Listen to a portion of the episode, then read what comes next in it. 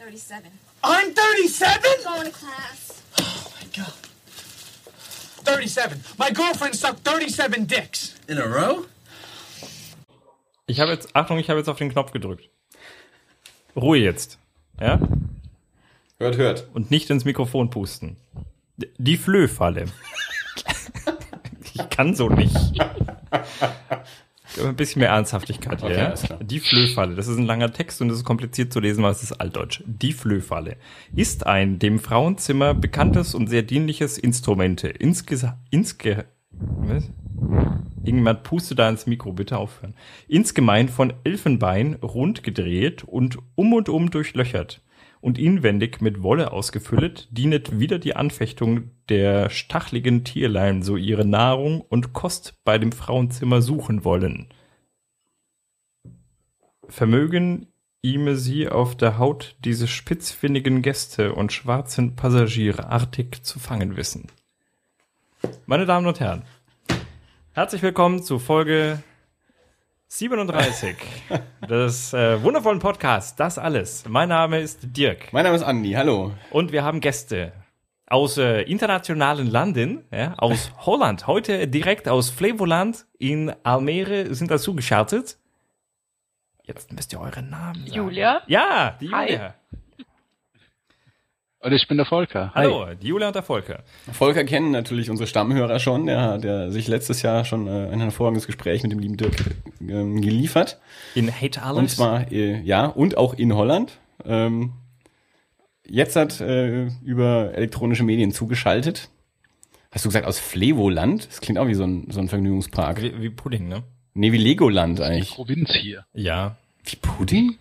Äh, gibt's nicht irgendwie so einen Pudding? Der auf Land endet? Nee, wie, wie heißt der Pudding? Fla. Flan? Landliebe. Ja. Flevolandliebe. Ja, naja. Flan, genau. es gibt Fla-Pudding. Fla-Pudding? Ja, Fla. Ich finde Flevoland ist wie Legoland. Na gut. Oder wie Playmobil-Land. Ja. Hier gleich am Ende. Ja. Wie ist äh, das Wetter in Holland so? Ist warm. Es ist sehr heiß und äh, schwül. Ja, das haben wir auch. Dann macht's ja gar nichts, dass wir so weit auseinander sind. Wir haben die gleichen Bedingungen. Genau. Wir schwitzen alle gleich viel. Ja, genau. Und ähm, äh, mittlerweile wissen unsere Stammhörer natürlich auch, äh, wir beginnen erstmal mit der Vorstellung unserer Getränke. was, was trinkt ihr gerade so zur Abkühlung? Ich habe hier einen äh, Grölsch-Radler. Ist das was Äh, Einheimisches? mit, ich glaube, teilweise naturtrüb.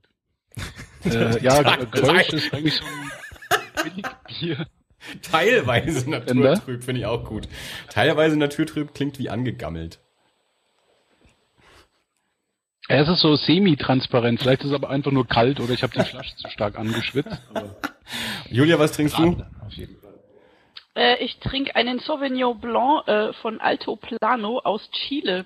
Leider nicht sehr hochwertiger Wein, aber das war das Einzige, was man beim Dirk bekommen hat. Der Dirk ist der äh, lokale Supermarkt hier. Was ich total super finde. Für hochwertige Weine sind wir auch nicht Ja. bekannt. Also das, das wäre Verrat an unseren Hörern, jetzt halt plötzlich in äh, höhere Gefilde einzusteigen. Also wir haben hier noch einen Pecorino äh, auf Das ist dem Tisch Käse. stehen. Das ist, das steht auf dem Wein.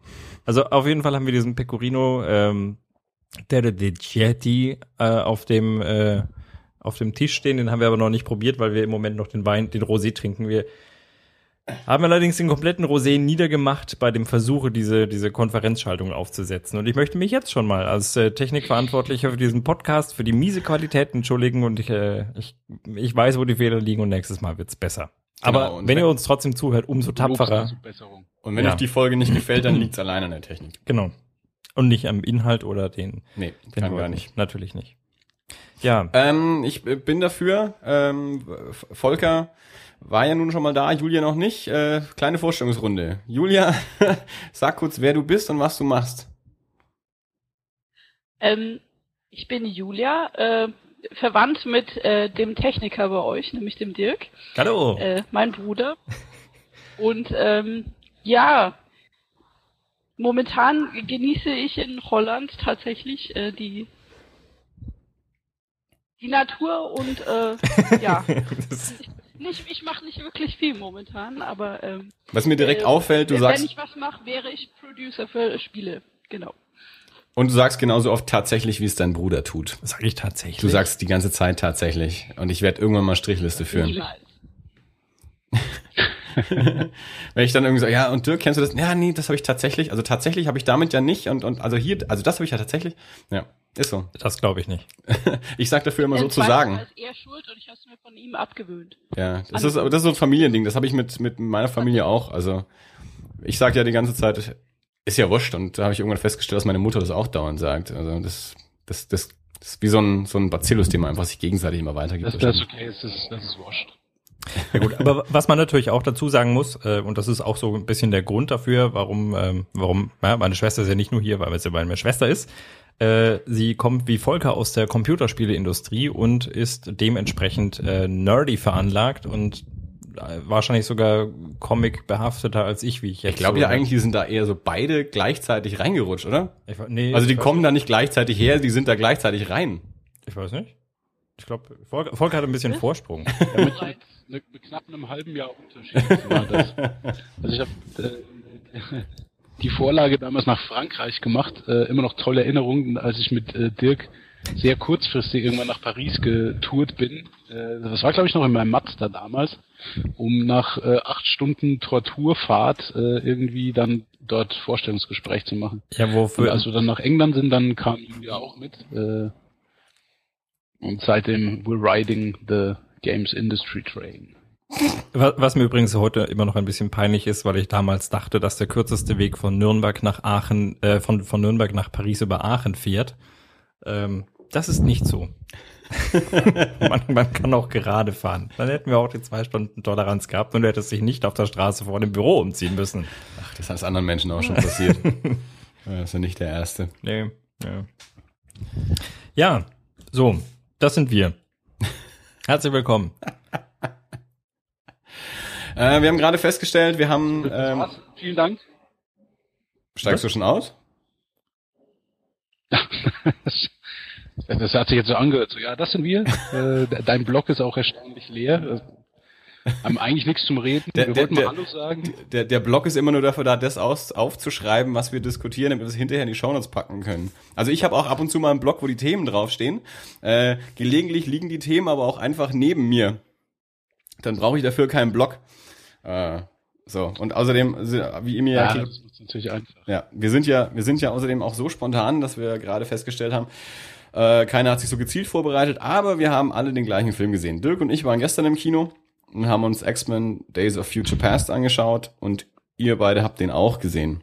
Was natürlich die beste Vorlage ist, um das jetzt miteinander zu besprechen. Und außerdem hat Volker ja auch gesagt, da hat er auch gleich noch Jawohl. ein Thema. Ich bin gespannt, was das noch ein Thema ist. Oh ja. Nein, also das ist äh, bezüglich bezüglich X-Men äh, Days of Future Past ein sehr spezifisches, ein, ein sehr spezifischer Beef, den ich mit dem Oh, mit oh, einer Szene super. des Films habe. Sehr gut. Da kommen wir bestimmt noch. Okay, darf ich mal initial, also bevor wir, bevor wir die, die Chance dafür kaputt machen, ich, ich hätte ein familiäres Experiment. Äh, Julia, Ja, wie fandest du den Film? Großartig. Aber man muss auch dazu sagen, Tja, Dirk, ich glaube, sie hat schon mal jetzt, äh, jetzt schon jetzt einen größeren Wortschatz als du, wenn es um das Beschreiben von Filmen geht. äh, Ja, können wir doch Also mal- Experiment gescheitert, es tut mir leid. Aber was Julia, hätte ich sagen sollen? Oder, äh, man Nein, merkt, dass du unseren Podcast nicht anhörst. Geoutet. In der Regel, wenn Andi mich fragt, ja, und du hast den Film XY gesehen, wie fandest du ihn? Dann sage ich, ich fand ihn gut. Und dann hört er da aber auch auf. ja, da ist dann ein Punkt und dann ist da eine lange Pause. Und dann versuche ich ihm immer wieder zu erklären, dass wir einen Podcast machen, dass uns da eventuell doch Leute zuhören und dass es nicht reicht, irgendwie äh, eine kürzer als eine Twitter-Nachricht einen Film zu besprechen. ja. Also Julia fand ihn großartig, aber dann kam da noch ja, ein Aber. ähm, Wollen wir mal ganz genau, anders? Ich bin Jemand, aber jemand, auch ähm, ein bisschen voreingenommen. jemand muss erstmal eine Kurzzusammenfassung geben von diesem Film. Und Wie, Genau, macht, macht Spoilerwarnung. einer von euch beiden, weil äh, ihr seid frischer. Wir haben den schon letzte Woche gesehen. Ich, oder äh, ganz kurz, um da vielleicht dann direkt einzuhaken, müsste ich den Film zusammenfassen? Ich könnte es nicht. Was ist eigentlich passiert in dem Film? Ich weiß es nicht mehr. Irgendwas mit Wolverine. Der dann in der Zeit reist. Also der Film beginnt ähm, Und der und nackt irgendwelche- vor einem Fenster stand. Deswegen Genau, daran ich erinnern sich die. Frauen natürlich. Ähm, es war, ähm, und also ich, ich habe ja keine Ahnung von dem ganzen X-Men-Universum. Ich habe die, die ersten Filme gesehen mit halbwegs Verständnis. Ich weiß, wer Cyclops ist und da hört es dann auch auf. der Ähm, aber so da waren nicht auftaucht. irgendwelche Roboter, die anfingen. Und erstmal, der Film fing quasi an und ich hatte das Gefühl, ich habe die erste Viertelstunde verpasst und mir hätte irgendjemand einfach nicht erklärt, worum es geht. Aber ja, nur so viel dazu. Vielleicht kann Andi das zusammenfassen. Also machen wir mal Vielen kurz Dank für dein Vertrauen, du Hast Arsch. du ihn verstanden? Fangen wir mal noch nicht mit Verstehen Entschuldigung. an. Ich glaube, die Folge wird Ich, ich furchtbar will nur die anzuhören. Kernkompetenzen richtig ansprechen. Wenn es um Technik geht, dann frage ich wieder dich, Dirk. Oh, Kernkompetenz, jetzt, jetzt, wird aber, gleich legt er auf. ähm, der Film geht los in, in einer von uns aus gesehenen Zukunft, also so grob ausgerechnet dürfte er so in den 2020ern äh, spielen. Ähm, großer Kampf zwischen Sentinels, das sind diese großen Roboter, die Volker gerade angesprochen hat, und einem verstreuten Häufchen von, ähm, von Ex-Leuten, die wir zum Teil auch schon kennen, zum Teil noch nicht. Ähm, stellt sich raus, in der Zukunft äh, werden also die Mutanten alle ganz übel gejagt äh, von, von diesen technischen ähm, Maschinchen äh, und haben äh, durch einen kleinen Trick es irgendwie geschafft, diese Angriffe immer wieder so äh, gerade so umzubiegen, indem sie immer so ein bisschen jemanden in die Vergangenheit oder den Geist von jemandem zurück in die Vergangenheit schicken, um die dort entsprechend zu warnen, dass sie in, an diesem Ort dann aufgespürt werden und dann an diesen Ort gar nicht erst hingehen. Und das Spiel treiben die wohl schon eine ganze Weile. ähm, und um das Ganze dann so richtig zu beenden, ähm, wollen sie eigentlich äh, Professor Xavier zurück äh, in die 70er Jahre schicken, ähm, um dort diese ganze, diesen ganzen Kern der Entwicklung äh, der, der Sentinels schon ähm, zu verhindern. Und das Ganze beginnt damit, dass Mystique den, den Erfinder der Sentinels in den 70er Jahren erschossen hat. Und das ist das Ereignis, das sie verhindern wollen. Ähm, dann stellt sich aber raus, dass diese 50 Jahre, die sie da zurück müssten, einfach zu viel sind für einen, einen normalen Geist und Körper und den würde es dann einfach zerreißen.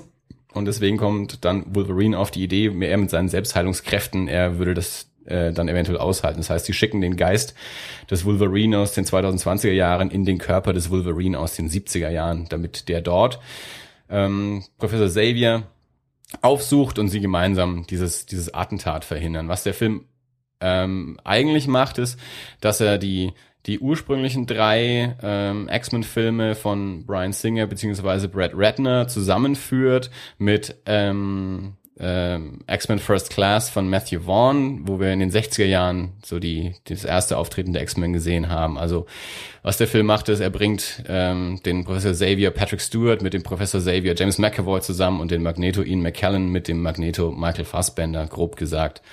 Spielt also auf diesen zwei Zeitebenen, 70er Jahre und eben 50 Jahre später, wobei er sich hauptsächlich eigentlich in den 70er Jahren bewegt, eben mit dem Cast, ähm, den wir aus X-Men First Class kennen, plus dann noch Hugh Jackman als Wolverine. Ähm, das ist eigentlich so die, die grobe Geschichte, wie sie versuchen in den 70er Jahren, also dieses Attentat zu verhindern, beziehungsweise diese ganze Entwicklung der Sentinels und um diesen, diesen Krieg 50 Jahre später äh, schon, schon im Kern zu ersticken. Ähm, wo sind denn jetzt die großen Verständnisprobleme? Oder, oder, ist, oder ist das Verständnisproblem schon da, äh, weil ich, ich, ich erinnere mich einfach gar nicht dran. Volker Fanger. Nee, nee, das, das war, also das, äh, jetzt wo du so erzählst, kann ich mich erinnern, diesen Film gesehen zu haben, richtig.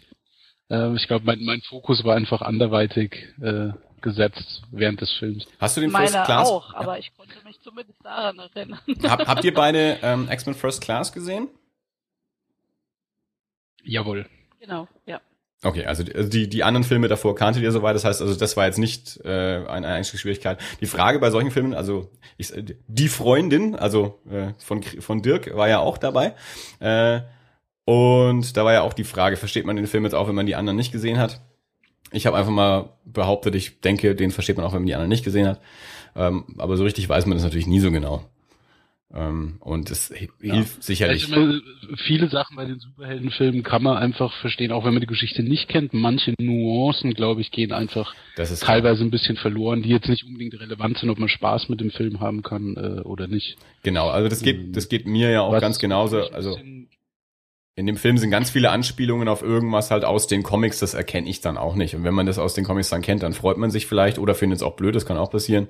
Und wenn man es halt nicht aus den Comics kennt, dann fällt es einem normalerweise nicht mal auf, dass das überhaupt da ist.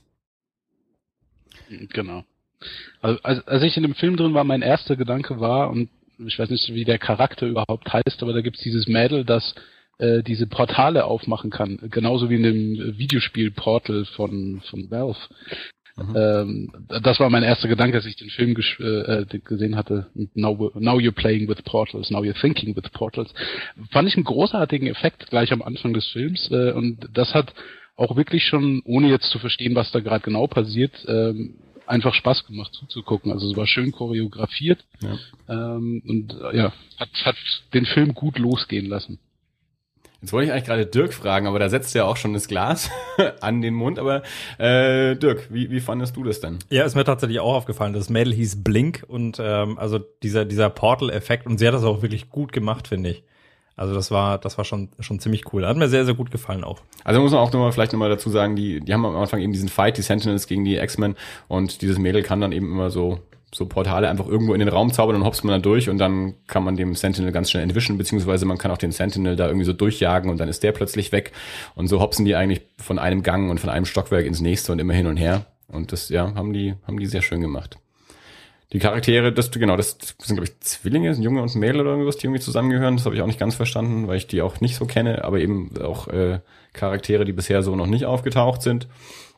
Ähm, Kitty Pride ist da eben mit dabei, gespielt von Ellen Page, die wir schon kennen, äh, die also auch in den anderen X-Men-Filmen schon mit dabei. Mit langen Haaren, was mich noch sehr verwirrt hat am Anfang. Dafür hat Storm kurze Haare, die ist auch wieder mit dabei. Äh, du hast Ellen Page schon länger nicht mehr gesehen, hm? Volker? Nee, das letzte Mal bewusst in den Mocap-Sessions für das äh, letzte Playstation-Spiel. in den Mocap-Sessions, ja. So, ich wollte jetzt nicht schon wieder sidetracken. Äh, ähm, ähm, äh, aber kurz, kurze Zwischenruf, äh, könnt ihr nochmal Julia zum Moderator machen, dass die auch mitsprechen kann? Oh. Ist die schon wieder rausgeflogen? Ja. Also, er ist rausgeflogen. Wunderbar. Äh, äh. Das heißt, also Volker, ich habe ich hab jetzt immer noch nicht ganz raushören können, ob du den Film jetzt gut, scheiße oder weiß nicht mehr fandest, weil du ihn irgendwie vergessen hast. Ähm. nee, ich, ich, ich fand ihn gut. Ähm, ich bin jetzt nicht so der, der, der große X-Men-Fan. Ähm, aber rein, äh, also ein Film mit Patrick Stewart ist schon mal großartig. Ähm, ich hatte ein bisschen Schwierigkeiten, wie gesagt, damit, dass dann doch schon recht weit in der Story war. Die Sentinels, es wurde irgendwie so als gegeben äh, vorausgesetzt, dass man die kennt. Ich hatte davon noch nie was gehört. Insofern war das ein bisschen schwierig am, am Start des Films. Aber hat sich das? Aber wie gesagt, man kann trotzdem Spaß damit haben. Ähm, es ist gut inszeniert alles. Äh, die Story in sich ist schlüssig. Insofern äh, guter, spaßiger Film. Hat sich dir das... Allerdings bin ich ein bisschen biased, nachdem ich vorher als letzten Film Godzilla gesehen hatte und naja, gut. Ähm, aber nee, war, war spaßig. Das heißt, du hörst unseren Podcast also auch nicht. Ähm, hat sich dir das im Laufe des Films denn dann erklärt mit den Sentinels? Ja, ja, äh, ich, glaube schon. Und ich glaube ja, ja, doch natürlich. Also das ist zum Beispiel, also ich, ich fand den Film ziemlich gut. Ähm, und zwar genau eigentlich wegen solchen Sachen ähm, dass er, wie ich immer sage, für mich kein Film ist, der, der seinen, seinen Zuschauer für dumm hält, sondern der das genau machen kann, sondern seinen Zuschauer einfach in so eine Actionsequenz am Anfang irgendwie reinwerfen und die erstmal nix erklären ähm, und sich das dann am, im Laufe der Zeit dann eben aufschlüsseln lassen, was für mich viel spannender, spannender ist, als eben gleich von Anfang an hier alles zu erklären und alles vertraut zu machen. Also ich finde das, ich finde das immer wieder bei Geschichten eigentlich einen, einen super Einstieg. Das ist ja das, was, um mal wieder das Breaking Bad Beispiel zu, zu rauszuziehen, was Breaking Bad auch so häufig gemacht hat mit den, mit den ähm, Sequenzen vor, vor dem Vorspann, dass sie dich einfach in eine, in eine Situation reinwerfen, die dich ein bisschen baff zurücklässt und die irgendwie eine, eine, eine Neugierde hoffentlich erzeugt und dir dann im Nachgang erklärt, wie es denn dazu kommt finde ich, ein spannenderes Erzählen, als dich einfach so auf äh, vertrautes Terrain irgendwie so langsam einzuführen. Und das fand ich insgesamt ja, bei dem kann Film ich absolut zustimmen. Das ist auch, wenn, also wenn ich Ähm, also auch wenn man sich dann so David Lynch-Filme anguckt, die man, also nicht nur während des Films rätselt, was passiert, Ja. sondern auch noch zwei Jahre später. Ähm, wenn ich quasi bewusst äh, reingehe und weiß, das kommt jetzt auf mich zu, dann ist es nicht so schwierig. Es hat mich, sagen wir mal, eher überrascht, dass ein Film wie X-Men, der dann doch eher Richtung Popcorn-Kino geht, ähm, solche vielleicht Experimente wagt, die dann ja doch einfach Leute vielleicht auch ein bisschen auf dem falschen Fuß erwischen können, ähm, wenn sie da eben nicht so den, den Hintergrund haben oder den, äh, das Interesse mit dieser Situation dann umzugehen. Das war mein Eindruck hinterher nämlich auch. Ich fand den ziemlich mutig. Also, dass sie eben nicht einen, einen blanken Sommer-Blockbuster-Popcorn-Kinofilm draus gemacht haben. Ich hatte den Eindruck, dass für den Film Charaktere viel mehr im Vordergrund stehen ähm, als, als bei anderen Filmen von der Sorte. Dass sie dir wirklich eine, eine Geschichte erzählen wollen und dass die ganzen Action- und Effektsequenzen einen, einen Sinn hatten. Also ich, ich, ich hatte so hinterher den Eindruck, da ist keine Actionsequenz dabei, die, die einfach nur so für sich selbst dasteht, sondern dass die, die immer eine, immer die Geschichte irgendwie auch weitertragen. Dirk nickt. Ja. ja. Hattest du auch so den Eindruck? Dirk, wie, wie fandst du den, den gesamten Film, jetzt abgesehen von dieser Ich fand ihn großartig. Großartig, um das neue Irrler-Wort jetzt nochmal zu verwenden. Ja? Da sind wir schon mal e- mehr Emotionen drin, als ich fand den gut. Nein, er, er hat mir wirklich gut gefallen. Also tatsächlich auch genau wegen dieser Einladung. Also ich fand dieses, ähm, dieses, dieses Portal-Ding fand ich tatsächlich sehr, sehr cool. War ein sehr, sehr schöner Effekt. Ähm, und es, am Anfang fand ich es, wie, wie ihr beide schon sagt, ein bisschen verwirrend, weil ich mir dachte, irgendwie, ich war mir nicht sicher, ob ich jetzt die ersten fünf Minuten verpasst hatte, in denen man ähm, in die Handlung eingeführt wird. Und äh, das hat sich aber tatsächlich ja im Laufe, Laufe des Films dann alles, alles gegeben und wirklich, wirklich gut, fand ich. Also mir hat er großen Spaß gemacht. Sehr schnell. Ich habe ähm, nicht viele Stimmen so mitbekommen. Also die meisten, die ich gehört habe, waren recht zufrieden ähm, mit dem Film. Ich habe ähm, gestern noch ein bisschen drüber nachgedacht, über so Brian Singer an sich. Ich habe nicht alle Filme gesehen, äh, ist mir bei dem Durchrechnen dann auch aufgefallen.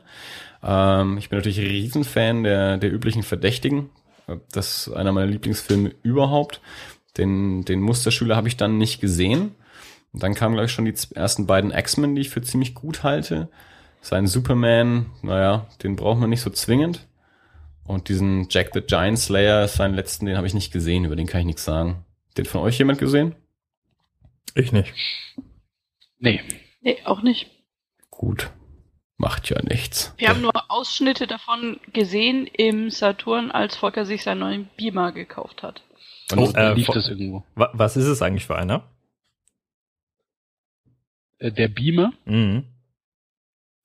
Äh, ein, ein BenQ oder Ben, Bank oder wie auch immer man das jetzt genau aussprechen möchte. Der 10, oh, da klingelt was.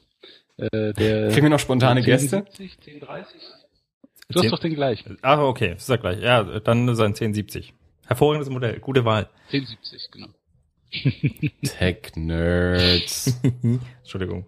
Ja, äh, genau. Lass uns lieber wieder über Filme sprechen. Du Ja. hast gerade ganz viele Namen gesagt. Das waren bestimmt alles wichtige Leute, die Filme gemacht oder darin mitgewirkt haben. Ich glaube, ich habe Ähm, genau Bryan einen Singer Namen gesagt. gelesen, und- oh, okay. und, und dessen Filme dann aufgezählt. Brian Singer ist der Regisseur von X-Men Days of Future Past. Also der, der jetzt Mhm. zum, zum X-Franchise zurückgekommen ist. Der hat also die ersten beiden X-Men-Filme gemacht. Äh, sollte dann eigentlich auch den dritten machen, ist dann aber zu, zu Superman abgewandert. Dafür hat dann Brad Ratner den dritten X-Men gemacht, der eigentlich den Superman hätte machen sollen. Die haben irgendwie getauscht. Brad Ratner hat vorher die Rush Hour Filme gemacht. Ähm, und genau, und jetzt ist äh, Dirk macht äh, lustige Geräusche. Und jetzt ist äh, Brian Singer eben, der, der, der das X-Universe sozusagen gestartet hat, wieder zurückgekommen für Days of Future Past und soweit ich weiß, macht er auch den nächsten, ist schon dabei, den, den nächsten auch ähm, X-Men Apocalypse zu machen. Finde ich immer sehr beeindruckend, so ein, so ein äh, tiefes Wissen. Ähm, ich gucke ja sehr gerne Filme, aber nicht über das Normalniveau hinaus, sage ich mal. Das ist nicht beeindruckend, das ist total krank. Äh, Also ich, mein, mein Gehirn kann leider nichts anderes und hat nie was anderes gelernt. Deswegen musste ich ja auch Medienwissenschaft studieren, Naja, weil es das einzige Studium war, wo man ab und Du zu mal auch mit so einem und solche Sachen. und solche Sachen ist auch gut, ja. Ja, das, ja das, das kann ich auch noch ein bisschen. Da kann man sich auch drüber streiten, wie gut ich das wirklich kann. Das kommt immer auf den Standpunkt an oder auf das eigene Können. Ähm, Ja, jetzt stellen Sie mal Ihr Licht nicht unter den Scheffel, Herr Brenner. Genau. dass ihr mich letzte So oder so. Äh, zurück zu, zu X-Men, würde ich sagen. Ähm, Julia ein- hat mir noch nicht z- viel dazu gesagt. Fragen- Achso, ja, nee, Volker, dann mach du. Natürlich. Nein, nein, das ist okay. Möchte Julia etwas sagen? Nee, ihr wart jetzt so im Redefluss drin, da wollte ich euch nicht, äh, ich glaube, Volker wollte auf eine bestimmte Szene hinaus. Äh, äh, ja, also äh, äh, eigentlich zwei, zwei Szenen würde ich gern äh, besprechen. Ähm, die eine Szene, ähm, und jetzt äh, kurz Spoiler Warning, äh, wer den Film noch nicht gesehen hat, will dann vielleicht zwei Minuten nach vorne springen oder so. Niemand springt hier nach ähm, vorne, wir spoilern immer alles. Ja. Kein Mitleid. Ah, okay, no klar. mercy. Ähm, also äh, dann machen wir es ganz knapp. Äh, Baseballstadion, warum? Magneto aus der Erde. Das war auf jeden Fall knapp, Wenn, das wenn stimmt. ich das mal so, also, also meine Theorie ist, weil er kann. Weil es geht. Valide, valide, aber gibt's, vielleicht hatte sich Brian Singer dabei mehr gedacht. Er ist ja kein Jerry Bruckheimer in dem Moment. Jerry Bruckheimer ist wieder wer anderes.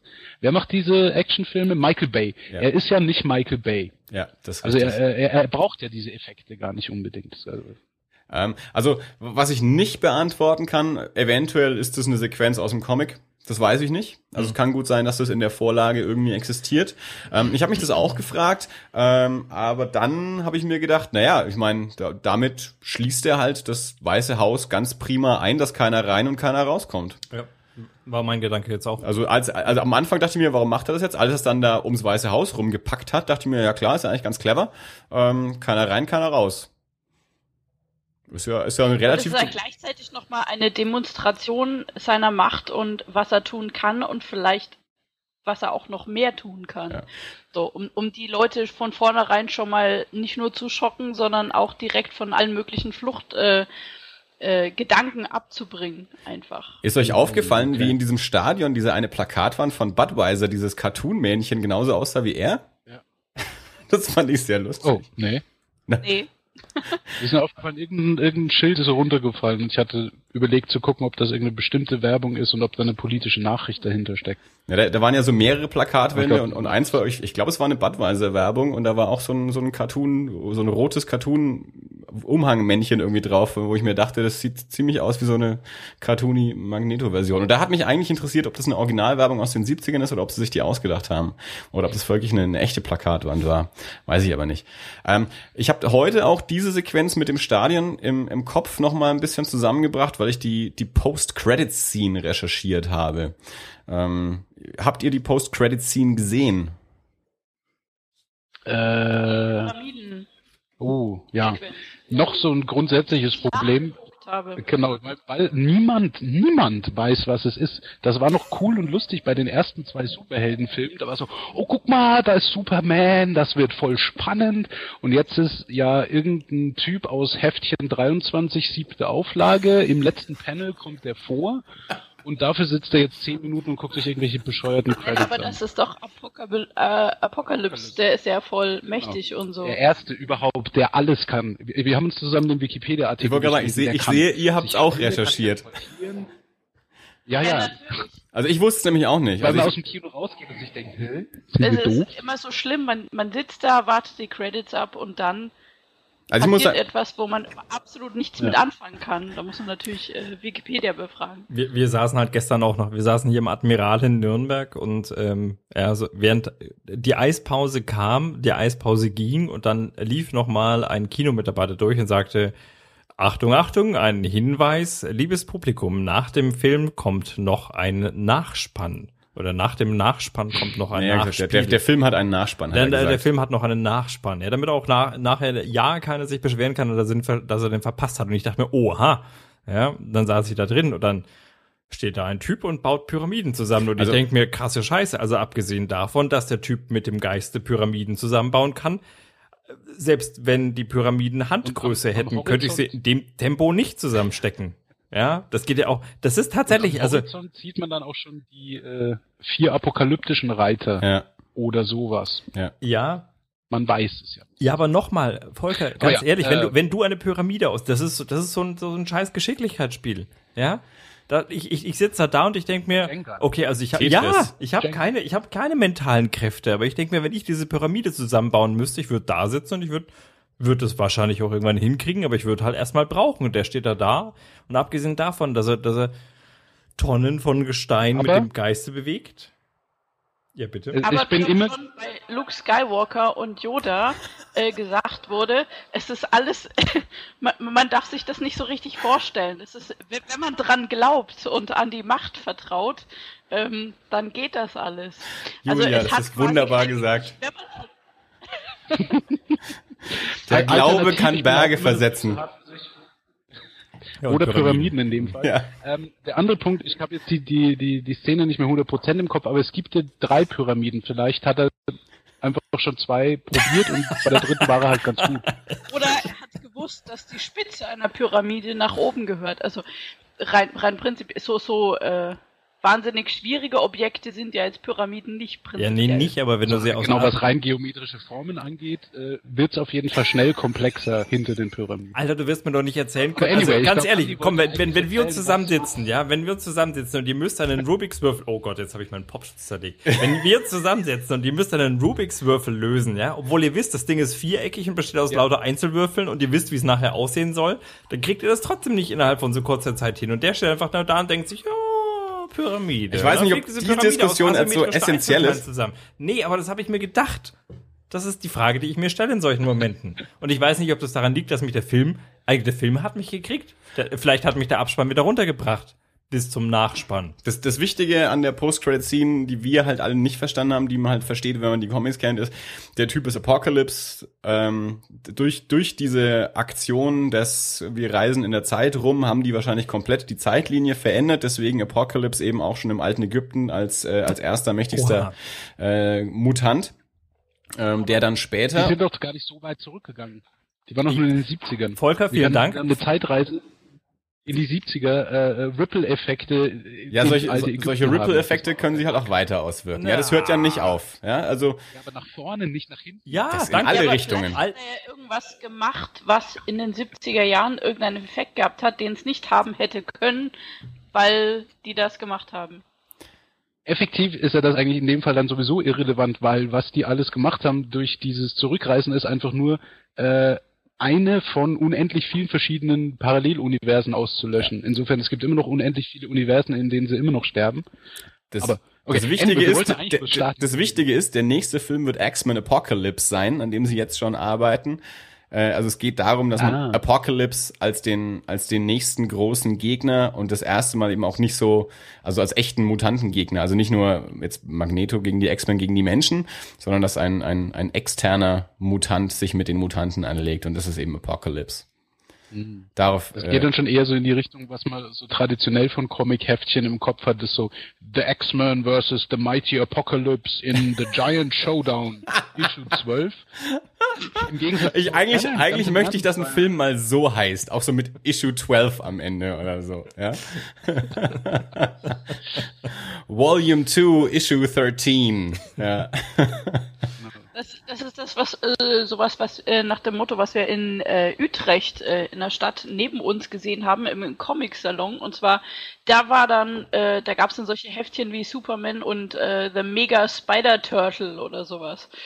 Das äh, ging dann so in die Richtung. Waren das irgendwelche Independent Ja, Rip-Off-Geschichten? genau, Nee, das war einfach äh, Spider-Man oder Superman versus irgendein x-beliebiges riesiges Monster mit viel Tentakeln und großen Augen und Klingt fantastisch. äh, mehr Armen und Beinen als notwendig. Ich bin jetzt schon begeistert. Also mit Monstern finde ich schon super.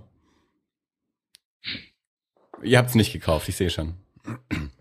Nein, nein. Aber du wolltest euch noch von der zweiten Szene hinaus, Volker.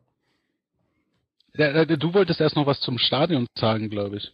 Äh, ach so, ne, ich habe das dann nur, ähm, als ich das dann heute recherchiert habe mit Apocalypse, ähm, habe ich das nochmal so ein bisschen zusammengebracht, so diese, diese, diese Allmacht auch, äh, dass also Apocalypse ja diese Tetris-Pyramide da so zusammenbaut, äh, habe ich so ein bisschen parallel gesetzt mit, mit dem, äh, mit dem äh, Rumhiefen dieses kompletten Sportstadions äh, durch, durch Magneto. Ich fand das äh, ähnliche, äh, ähnliche Aktion so.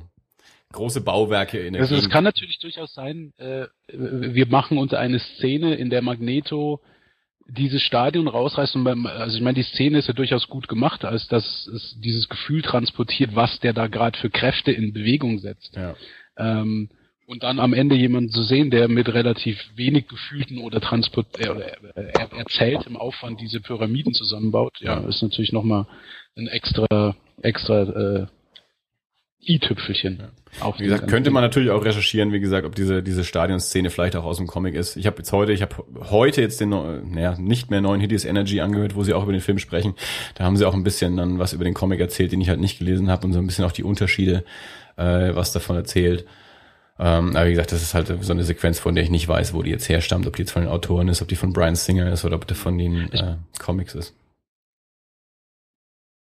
Ich bin mir immer nicht sicher, ob ich jetzt die, die Comics gern lesen möchte. Ich muss ja zugeben, ich bin, glaube ich, einer von den, den Leuten, die jetzt äh, über diese Filme und auch die Videospiele, diesen ganzen Boom der, der neuen Welle an Superhelden ein bisschen an die Comics rangekommen ist. Ähm, aber ich bin am Hadern mit mir, ob ich zum Beispiel für den nächsten Avengers-Film gern äh, die Comics vorher lesen möchte oder ob ich mich einfach auf den Film einlassen möchte. Ja, aber da ist ja auch schon wieder die Frage, welche willst du denn lesen? Also bei X-Men Days of Future Past gibt's eine gibt's eine definitive Comic-Reihe, einen, einen Arc, der so heißt. Äh, der aber, soweit ich weiß, also der heißt halt hauptsächlich so. Der hat so die Grundprämisse, hatte dann ähnlich, aber dann macht der Film halt ganz, ganz, ganz vieles trotzdem anders als, als dieser Arc. Ähm, meistens gibt's bei den Avengers oder bei den, bei den anderen Marvel-Filmen schon auch irgendwie sowas, dass das so ein bisschen auf so einer bestimmten Storyline basiert. Aber viel mehr ist es dann meistens, glaube ich, auch nicht. Ja, ich, Sprich weiter. Im- als wir im letzten äh, äh, im, im Comicladen waren, hatte ich einen Comic in der Hand und ähm, äh, da wurde mir dann gesagt, das wäre die Grundgeschichte für den nächsten Avengers-Film. Ich meine, da geht's ja Okay. hier um diesen Typen, dessen Thanos oder so, ich weiß nicht, wie er heißt, Mhm. der mit dem Gauntlet und sowas. Äh, du merkst, ich habe genau sehr viel Ahnung von alle. Ja, du, da bin ich aber nicht viel besser. Also ich habe auch erstmal den falschen Namen gesagt. Äh, als ich äh, bei dieser Post-Credit-Scene habe ich auch zu einer Freundin, die war aber gesagt, ja, ja, das ist der und der. Ähm, war dann aber genau der falsche. Also habe dann direkt mal äh, einen Namen aus dem DC-Universum rausgeworfen, statt aus, aus dem Marvel-Universum. Sahen sich aber ähnlich in meinem Kopf. Aber ja, äh, d- die zweite Szene, die ich kurz in die äh, Diskussion zur Runde hier werfen möchte, Ja. ist ähm, und äh, jetzt weniger Diskussion auf Comics, sondern eher so schon schon Physik. Ähm, da gibt es diese großartige. Szene im Gefängnis. Ja, genau. Da gibt's diese großartige Szene im Gefängnis, als äh, unser netter weißhaariger äh, Mutant hier Quicksilver, Quicksilver, glaub ich, ja. heißt er. Ja. Genau, Quicksilver, ähm, sich äh, sein, äh, seine Kopfhörer aufsetzt und dann hier im, im Gefängnis so die Wand entlang läuft und äh, äh, Pistolenkugeln aus der Luft fischt. Ähm, man könnte sich wahrscheinlich ausrechnen, wie lang diese Szene in Wirklichkeit dauert, wenn man berechnet, wie sich die Projektile in der Zeit bewegt haben. Aber insgesamt der Bruchteil einer Sekunde. Ähm, Super Szene, zeigt großartig, wie weit wir seit The Matrix irgendwie gekommen sind, was sich äh, an solchen Zeitlupeneffekten irgendwie machen lässt. Ähm, mein Problem mit der Szene ist, im Hintergrund läuft dieses Pink Floyd-Lied, das er Ja. auf seinem Kopfhörer hört. Ja. Wie funktioniert das? Überhaupt Dass nicht. er Das im ja- Bruchteil einer Sekunde das ist ja noch dieses Lied hören Hintergrund. kann. Sondern er schaltet ja noch extra Ja. ein. Genau, es ist auch, läuft Ja. auf seinem Walkman. Also das heißt, entweder läuft dieses Ding mit abartiger Geschwindigkeit, nämlich so, dass diese äh, 30 Sekunden des Songs in dieser Millisekunde, in der sich die ganze Szene abspielt, abgespielt wird. Ja. Ähm, oder wie auch immer. Das Wie funktioniert hinten und dir das? vorne nicht. Äh, also das habe ich mir auch gedacht, die Hidis Energy Jungs, äh, wie ich heute im Podcast angefangen habe, haben genau auch das diskutiert. Die Szene sieht irre aus, funktioniert wunderbar, funktioniert auch mit der Musik und auch durch die Musik ganz wunderbar. Ähm, aber äh, wie du genau gesagt hast, ergibt so überhaupt keinen Sinn. Also entweder ist dieses Lied auf seinem Kopfhörer und ob es diese Kopfhörer in den 70ern gab, ist auch sehr strittig. also auf was hört er das eigentlich in den 70er Jahren? Was für, was für ein Gerät benutzt er da eigentlich überhaupt? ähm, das ist äh, auch schon mal fragwürdig. Äh, Und ja, genau, genau wie du es beschrieben hast. Also dieses, dieses Lied muss entweder mit, mit so einer Affengeschwindigkeit laufen, dass es da in der Zeit wirklich auch so hören kann, wie wir es da hören. Das ist, das ist einfach nur für die Szene erzählerisches äh, Mittel, aber kann man halt so nicht übertragen. Aber wenn du, wenn du sowas ansprichst, das kannst du dich natürlich bei diesen ganzen, ähm, bei diesen ganzen 8 mm Filmsequenzen auch fragen. Also diese ganzen, wie, wie der, die, die so gedreht sind wie der Zapruder-Film, äh, die du zwischendrin hast, wenn, wenn, wenn Mystique da in Frankreich von den ganzen Privatleuten und von den, von den äh, Reporterkameras gefilmt wird und du dann diese Sequenzen eingespielt wirst, die dann auch nicht mehr im Kinoformat sind, sondern die wirklich nur dieses, dieses äh, mehr oder minder quadratische Format sind und von der Optik dieses, dieses 8 Millimeter äh, selbst gedrehte Ding sind da, da, da brichst du ja äh, komplett mit mit dem eigentlichen mit dem eigentlichen Kinofilm. Also da kommst du ja schon in den Found Footage Bereich rein. Also der der Film macht einen erzählerischen Bruch in dem Moment. Ähm, darauf kannst du dich einlassen oder du kannst sagen, das stört mich, weil es reißt mich raus aus dem, wie der Film mir eigentlich erzählt. Äh, mhm. und, und so, so sehe ich das mit, mit der Musik in der Sequenz auch. Es macht inhaltlich keinen Sinn. Erzählerisch sieht's halt gut aus oder hört sich gut an.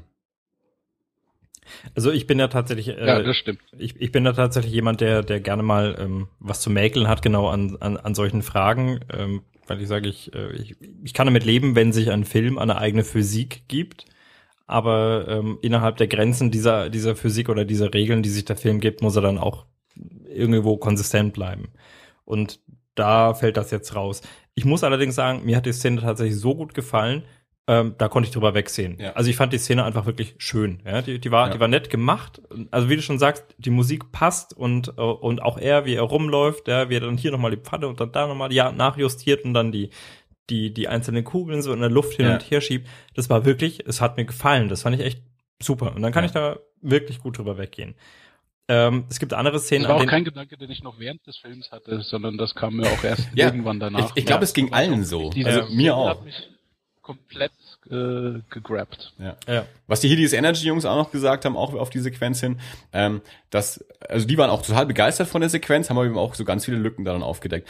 Dass eben auch das, was, was er eben mit den, mit den Kugeln macht, dass er die, diese Pistolenkugeln da so anstupst und die so äh, ein bisschen aus, aus ihrer Bahn bringt, ähm, dass ihm das trotzdem die Hand zerfetzen müsste eigentlich. Also egal wie schnell er ist, äh, würde sich die kinetische Energie der Kugel trotzdem so auf seinen Finger übertragen, dass er dann nicht mit heilen Fingern rausgehen kann.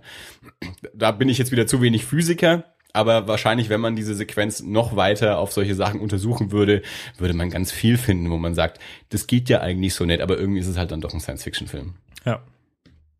Genau. Da, du kannst ja, aber kann das man bestimmt auch ausrechnen, wie schnell bewegte sich jetzt in Wirklichkeit und wahrscheinlich bewegte sich irgendwo nahe Lichtgeschwindigkeit ja. oder sowas Lustiges. Das, aber wie gesagt, das war die Szene war großartig, sie ja. hat äh, was, was eben die, die Sequenz, die du vorhin, die Sequenz, die du vorhin angesprochen hast mit dem Stadion, da saß ich zum Beispiel auch die ganze Zeit da und dachte mir, das jetzt, ist das jetzt nicht vielleicht doch ein bisschen übertrieben, dass er dieses ganze Stadion rumhieft? Und dann im dritten Gedanken dachte ich mir aber so, ja, der, der kann doch können, was er will. Das, das, das, das, das kann ich doch überhaupt nicht beurteilen, ob er das kann oder nicht. Ja, dann, anscheinend kann er das halt. Also was, was ich da tatsächlich ja. ein bisschen ein bisschen schwieriger finde, das ist ähm, und da, da hat's bei mir ausgesetzt. Also die Szene mit, ähm, mit, mit Quicksilver, das war okay für mich. Ja? Das, war, das war gut, das hat mir gefallen. Ich, war, ich, ich, erinnere mich tatsächlich noch, weil ich äh, da drin saß und ich habe gegrinst, ja, weil ich ja. mich wirklich gefreut habe, weil es mir einfach wirklich gefallen hat. Das war schön, ja? ja. Und die Freundin saß neben mir und hat mich angeschaut. Ja, das mag sie, ja. das war kurz bevor sie eingeschlafen ist. Aber nur weil es so schön kühl war im Kino. Deswegen ist die überhaupt nur mitgegangen. Vorher noch ein Eis essen und dann im kühlen Kino ein Nickerchen machen, bevor man wieder in die Hitze raus muss.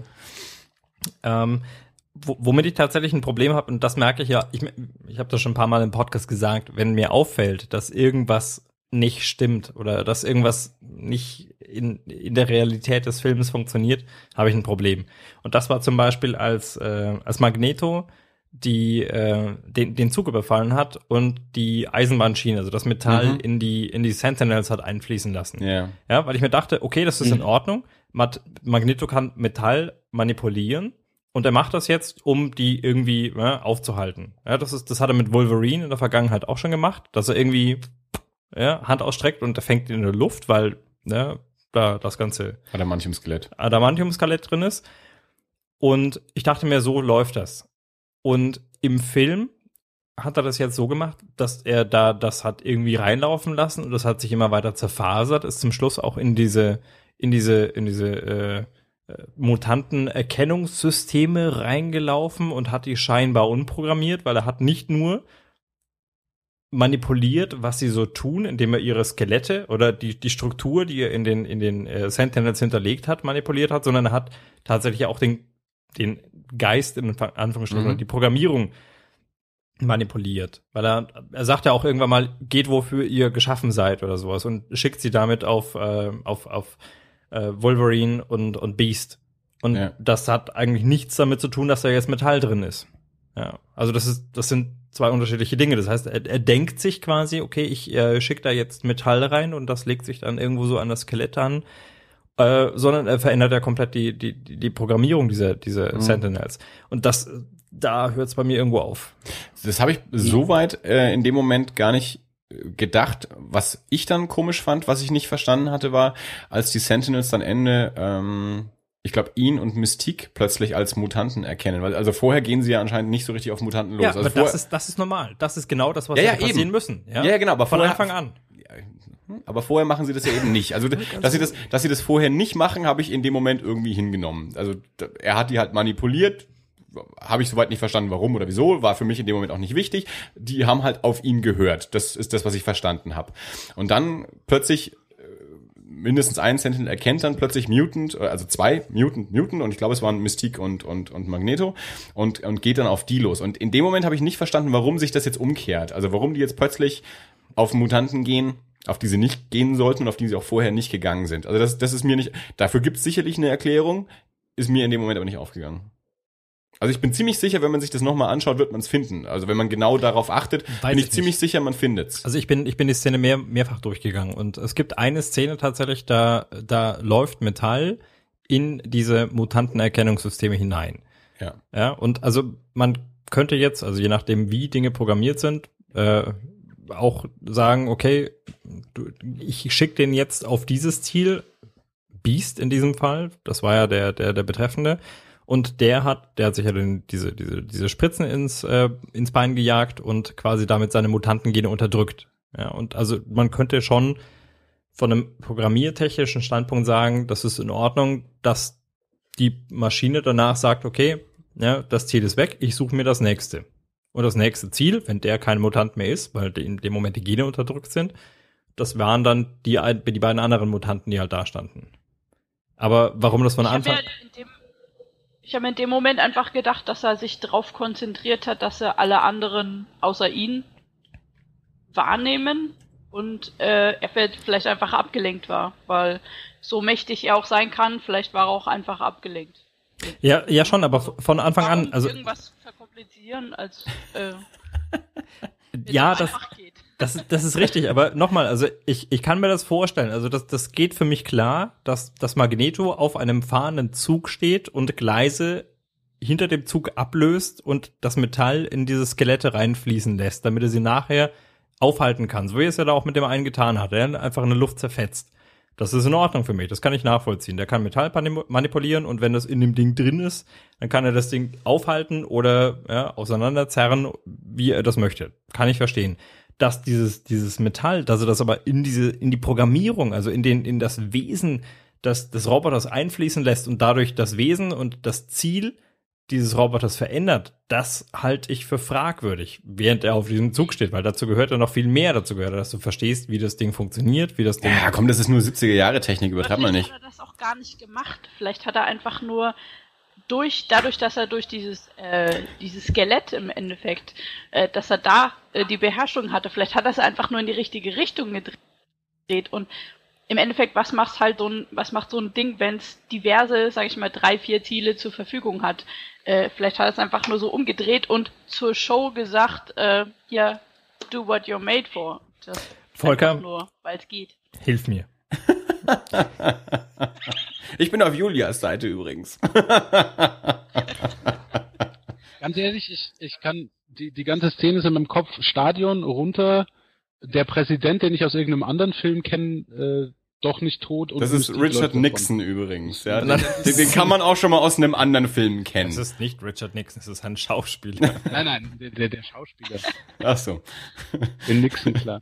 Naja, das, so, so detailliert habe ich die Erinnerung an die Szene nicht mehr, beziehungsweise ich hatte diesen Suspense of Disbelief schon lange vorher, also als er angefangen hat, diese Bei den Portalen am diese Anfang. Fasern im Kabel, da war es schon vorbei. Ich habe Als meins das diesen Portalen war, ja, ich habe meine Suspension of Okay. Disbelief bei der Eiswerbung abgegeben. Also ich, ich, ich würde das jetzt einfach mal anhand eines Beispiels erklären, was ich äh, jetzt so prinzipiell zur Verfügung habe. Wenn ich meine Katze habe, ja, die Mokka, äh, und Sehr schön, wir sind im Internet angelangt. Endlich, in Folge 37 haben wir Cat-Content im Podcast. Wenn wir jetzt noch einen Hitler-Vergleich bringen, dann ist alles gut. Sehr schön. Kriegen wir hin. Also, pass auf, ich stelle die, ich stell die Katze in den Garten und ich habe in vier verschiedenen Richtungen eine Motte. Eine Motte? Welcher Motte hüpft sie dann hinterher? Nämlich genau der, die sie als erstes sieht. Und im Endeffekt wird sie die Motte als erstes sehen, wenn ich die Katze in den Garten trage und sie in die Richtung mit dem Kopf voran in die Richtung der Motte bewegt. Das ist Wissenschaft, die ich verstehe, möchte, dass weißt du? angreift. Katzen? Ja, nee, das, so wie Julia das erklärt hat, verstehe ich das. Ja, schon, aber in dem Moment, also Magneto steuerte am Anfang die, die, äh, die Sentinels. Wenn wir live wären, könnte ich jetzt sehen, wie unsere Zuhörerraten runtergehen. Nein, glaube ich nicht. Das ist eine spannende Diskussion. Magneto steuert am Anfang die Sentinels. Und er tut es nicht, indem er sie rein, rein physikalisch manipuliert und Metall von einem Ort an einen anderen bewegt, sondern er tut es, indem er mit ihnen spricht. Und das nicht nur, indem er ja, sagt, okay, ich schieb, ja, ich, ich schiebe jetzt diese Weinflasche. Also, liebe Hörer, ihr könnt das jetzt nicht sehen, aber ich nehme jetzt eine Weinflasche, ja, und ich sage, Weinflasche, bewege dich zum Andi. Ja, oder, oder. Ja, jetzt ist die Weinflasche übrigens beim Andi. Hält sie in Händen. Die Weinflasche und sagst einfach nur, bewege dich zum Andi zur Show. Ja, schon, aber, es ist ja, also so ist es nicht dargestellt. Die Augen leuchten und ausschließlich als Magneto irgendwann, irgendwann, äh, ja, out of order ist, dann, dann schlafen alle Sentinels ein und die Augen hören auf zu leuchten. Also da ist schon irgendwo tatsächlich ein, ein, ein Zusammenhang zwischen, zwischen ihrer Zielsetzung, zwischen ihrer Programmierung und zwischen dem, was, was Magneto beherrscht. Also im Grunde geht's darum, du glaubst einfach nicht, dass der die umprogrammieren kann. ja. Na gut, wenn Ja, man das glaubt, hat man kein Problem mehr. Knopf. Also ich glaube das, dass der das kann.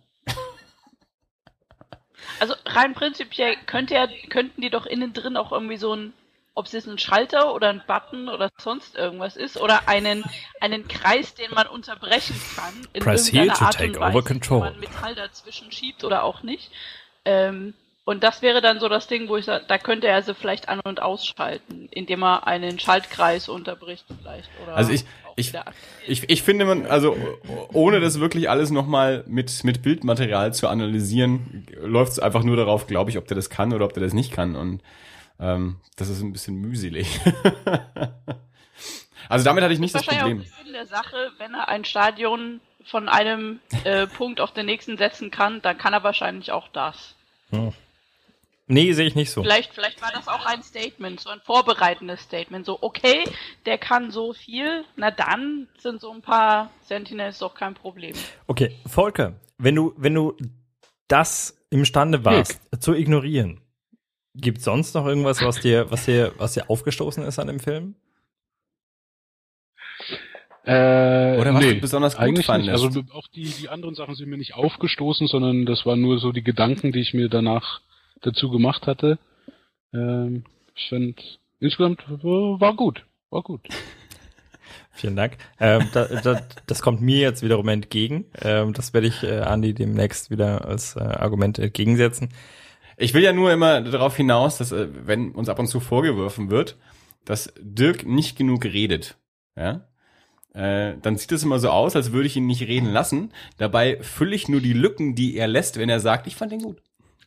Ich fand ihn Ja, großartig. also ich muss ja auch sagen, dass die erste Folge, die ich glaube ich äh, gehört habe von euch beiden, war eine, wo du, wenn ich mich nicht täusche, in München auf einem Comic-Salon oder ähnlichem gewesen warst. Ja. Und da habe ich genau gemerkt, dass der Dirk des Öfteren den Ansatz gemacht hat, etwas zu sagen.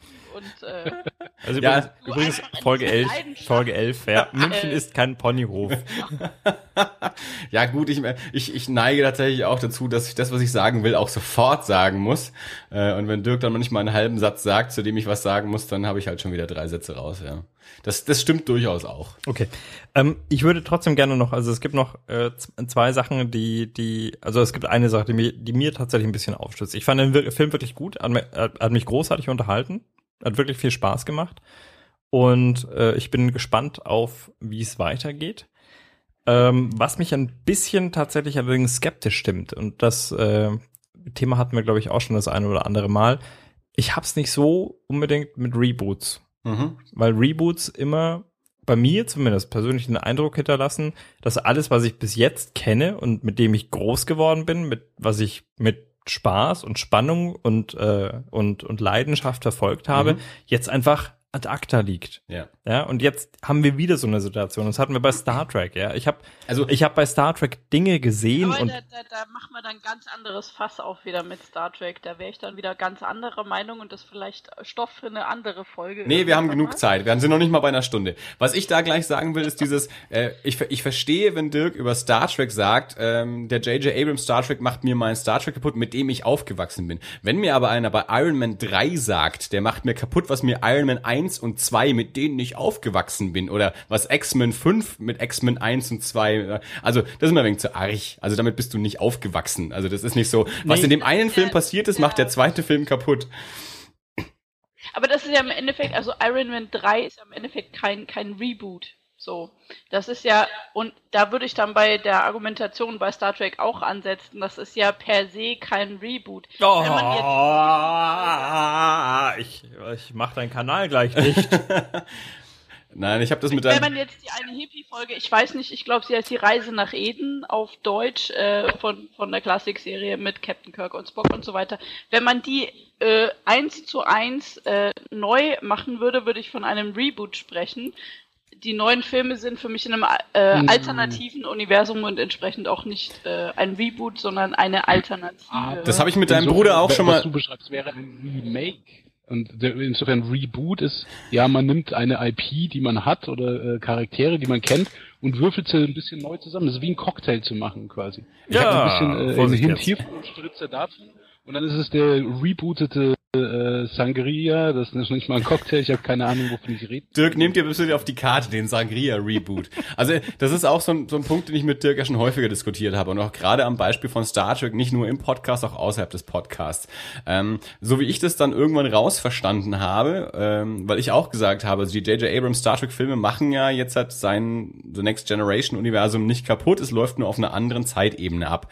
Das Problem, das Dirk damit hauptsächlich hat, ist, es werden keine Geschichten mehr erzählt, die sich in seinem Next Generation Zeitebenen äh, Kontinuum ähm, äh, bewegen.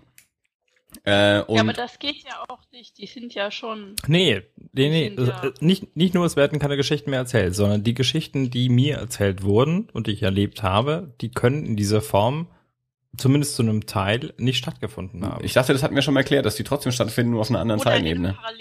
Einem Paralleluniversum. Das ist alles nur eine ja, andere gut, also, Zeitebene. nee, Ich finde, ich finde, da macht das euch jetzt ein bisschen, bisschen einfach, weil Nee. wenn, wenn, nein, wenn, wenn wir von Paralleluniversen ausgehen, dann, dann findet alles irgendwo irgendwann Aber das ist ja genau das, was dir der erste Genau. Star Trek Film von J.J. Abrams erzählt. Er erzählt dir ganz genau das, dass alles, was vorher passiert ist, immer noch passiert, nur auf einer anderen Zeitebene. Und jetzt mit den Filmen erzählen wir dir Geschichten auf einer parallelen Zeitebene. Ja schon. Aber Wenn wir, eine- wenn wir an dem einen Punkt abgebogen wären, wäre das passiert. Das macht das Alte nicht kaputt. Es ist immer noch da. Nur auf einem anderen Weg. ja, aber es ist eine parallele Zeitebene. Also wenn, wenn wir Das alte, das alte, was man kennt, wird immer noch da sein, weil jeder, der so in unserem Alter ist oder ich sag mal jünger und sich dann auch mit den älteren Sachen beschäftigt hat, wird ständig im Hintergrund haben, okay, das war eigentlich so, jetzt ist es anders. Also ich finde eigentlich, dass durch diese Filme das Alte nicht in den Hintergrund gedrückt wird, sondern tatsächlich nochmal, ich sag mal, aus der Versenkung geholt wird, um den, äh, dem neuen Publikum zu präsentieren, die vielleicht nicht aufgewachsen sind mit einem Bruder, der Star Trek-Fanatiker war, der seiner Schwester ähm, ja die Star, die Star Trek Serien Nee. nee. nahegebracht Also ich, hat. Das Schöne ist ja an der Stelle, wie, wie du beschreibst, das findet ja alles auf einer anderen Zeitebene statt und das gibt's immer noch. Ich sehe vor meinem geistigen Auge die äh, das Meeting, in dem J.J. Abrams erklärt wurde, warum man irgend so eine fadenscheinige Erklärung braucht, damit die Fans ihm nicht die Tür einrennen. Und er saß bestimmt da und dachte sich, was habe ich mir hier eingelassen? Ich glaube auch, also jetzt macht er Star Wars und für Star Wars haben sie erstmal die Hälfte ihres geschriebenen Kanons aus Computerspielen, Büchern, Comics etc. aus Ja. dem Fenster geworfen, um tun zu können, was sie machen. Und da haben sie nicht gesagt, dass es eine andere Zeitebene ist, Ich- wie sie sich da Nee, mein- mein- mein- aber Volker, Volker, damit haben sie was getan, was ich als Programmierer hervorragend verstehe. Sie haben, sie haben es einfach als, als, sie haben es einfach deklariert, nämlich als, das gilt nicht. Ich glaube ja an solche Kanons Genau. nicht. Also mir, mir ist ja so ein Kanon egal. Das, das ist vielleicht auch, warum ich nicht so eine Schwierigkeit mit den neuen Star Trek-Filmen haben kann. Halt einfach da. Also ich, äh, ich- wenn wenn jetzt halt schon alle jammern, oh mein Gott, äh, was passiert mit neuen Star Wars Filmen und oder wenn sie jetzt hier die Bücher nicht mehr offiziell sind und die Spiele und sonst irgendwas, dann denke ich mir immer, äh, macht euch doch bitte alle mal ins Hemd, ja. Äh, ihr könnt euch die alten Filme immer noch anschauen, ihr könnt, könnt die alten Bücher immer noch lesen. Ob jetzt irgendwer bei Disney sagt, heute ist es offiziell und morgen ist es nicht mehr offiziell, kann doch dich als einzelnen Konsumenten, dir kann das vollkommen scheißegal Das sein. Problem Äh, ist, aber das, ist, aber dann kann ich nicht mehr im Kino sitzen mit meinen Nicht-Geek-Freunden, Ja. die sagen, ja, im Da bin, zweiten da Teil bin ich nicht Big Bang Theory genug. Das tut mir leid, aber da, das, das, das sind Sheldon Cooper Diskussionen, die ich nicht führe.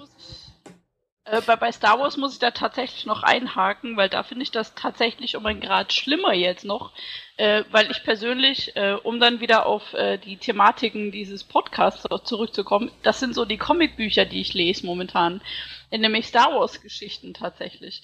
Und ähm, wenn man sich diverse Bücher durchliest und auch Comic-Bücher äh, reinzieht äh, und dann tatsächlich in ein Universum einlässt, was es so und dann, dann stellt, sich- stellt man irgendwann raus, okay, das gibt's gar nicht. Das ist so alles, was in den letzten äh, 10, 15, 20 Jahren als äh, Fanbücher oder auch Comics geschrieben wurde, ist jetzt komplett sinnlos. Oder hat nie stattgefunden. Das ist schon ein bisschen schwierig. Ich weiß nicht, ich finde, Ja, das ist aber- nur eine, eine, eine Frage, die man sich im eigenen Kopf stellt. Also Ja, aber ich, ich, ich, ich, mein, ich, mein, gut, ich bin ein bisschen raus aus der Sache, weil außer den Filmen war mir immer alles egal. Ich habe die Romane nicht gelesen, ich habe die Spiele nicht gespielt, ich habe die Comics nicht gelesen, das war mir immer wurscht. Also alles, was so offizieller Kanon war, war für mich persönlich zum Beispiel nie Kanon. Ich habe mich immer nur an die Filme gehalten. Der Rest war mir vollkommen egal.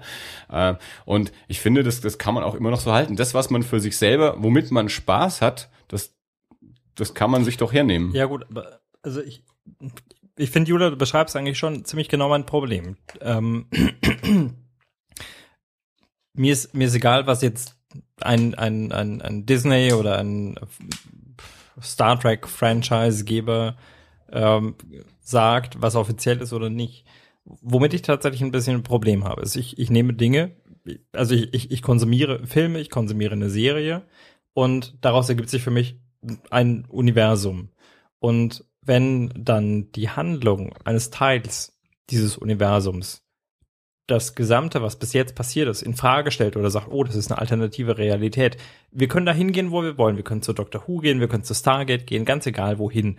In irgendeinem Fall, wenn wir in einer parallelen Realität landen, dann ist das immer irgendwas anderes und wir versuchen wieder in unsere Realität zurückzukehren. Und unsere Realität, in diesem Fall meine Realität, ist die, in der die Dinge wahr sind und passiert sind, mit denen ich groß geworden bin. Wir alle lieben habe. den BBC Sherlock. Wie original ist denn der noch?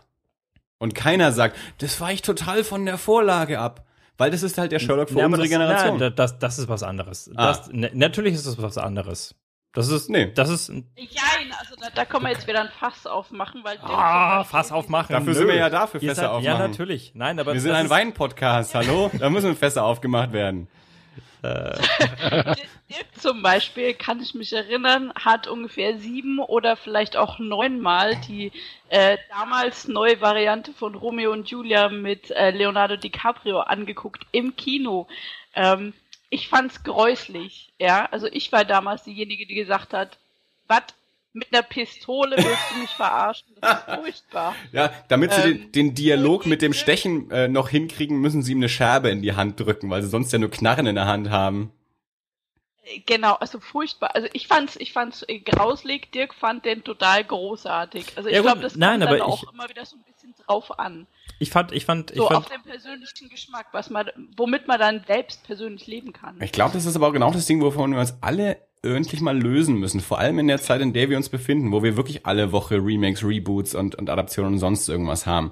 Alle Geschichten werden immer und immer und immer und immer und immer wieder neu erzählt werden. ja, aber nochmal, das Gerade ist, im Comic-Universum. aber das ist genau das Ding. Wenn jemand was neu erzählt, ja, wenn ich mir die, die fünfte Verfilmung oder die fünfte Interpretation oder das, die fünfte Inszenierung von Romeo und Julia anschaue, dann sind es andere Leute, die das darstellen, die eine gleiche Geschichte erzählen. Star Trek sind andere Leute.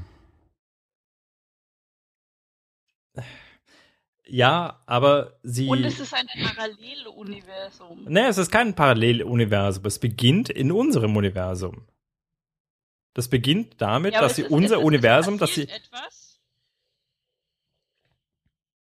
Also solche Alternate Reality Stories gibt's ja auch in allen Formen äh, zu hundertfach. Und es ist ja wirklich einfach nur, wenn an dem einen Punkt der Geschichte was anderes passiert wäre, dann wäre die Geschichte so abgebogen und dann wäre eben das passiert. Und das wird uns jetzt erzählt. Das macht das andere nicht kaputt.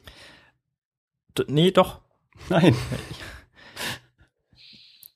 Ja, aber sie. äh, niemand klaut dir deine DVDs, Dirk. Die kannst du immer und immer wieder anschauen. Ach, ist ja doch doof. Und du wirst nicht jedes Mal da sitzen und dir denken, das ist jetzt ja gar nicht passiert.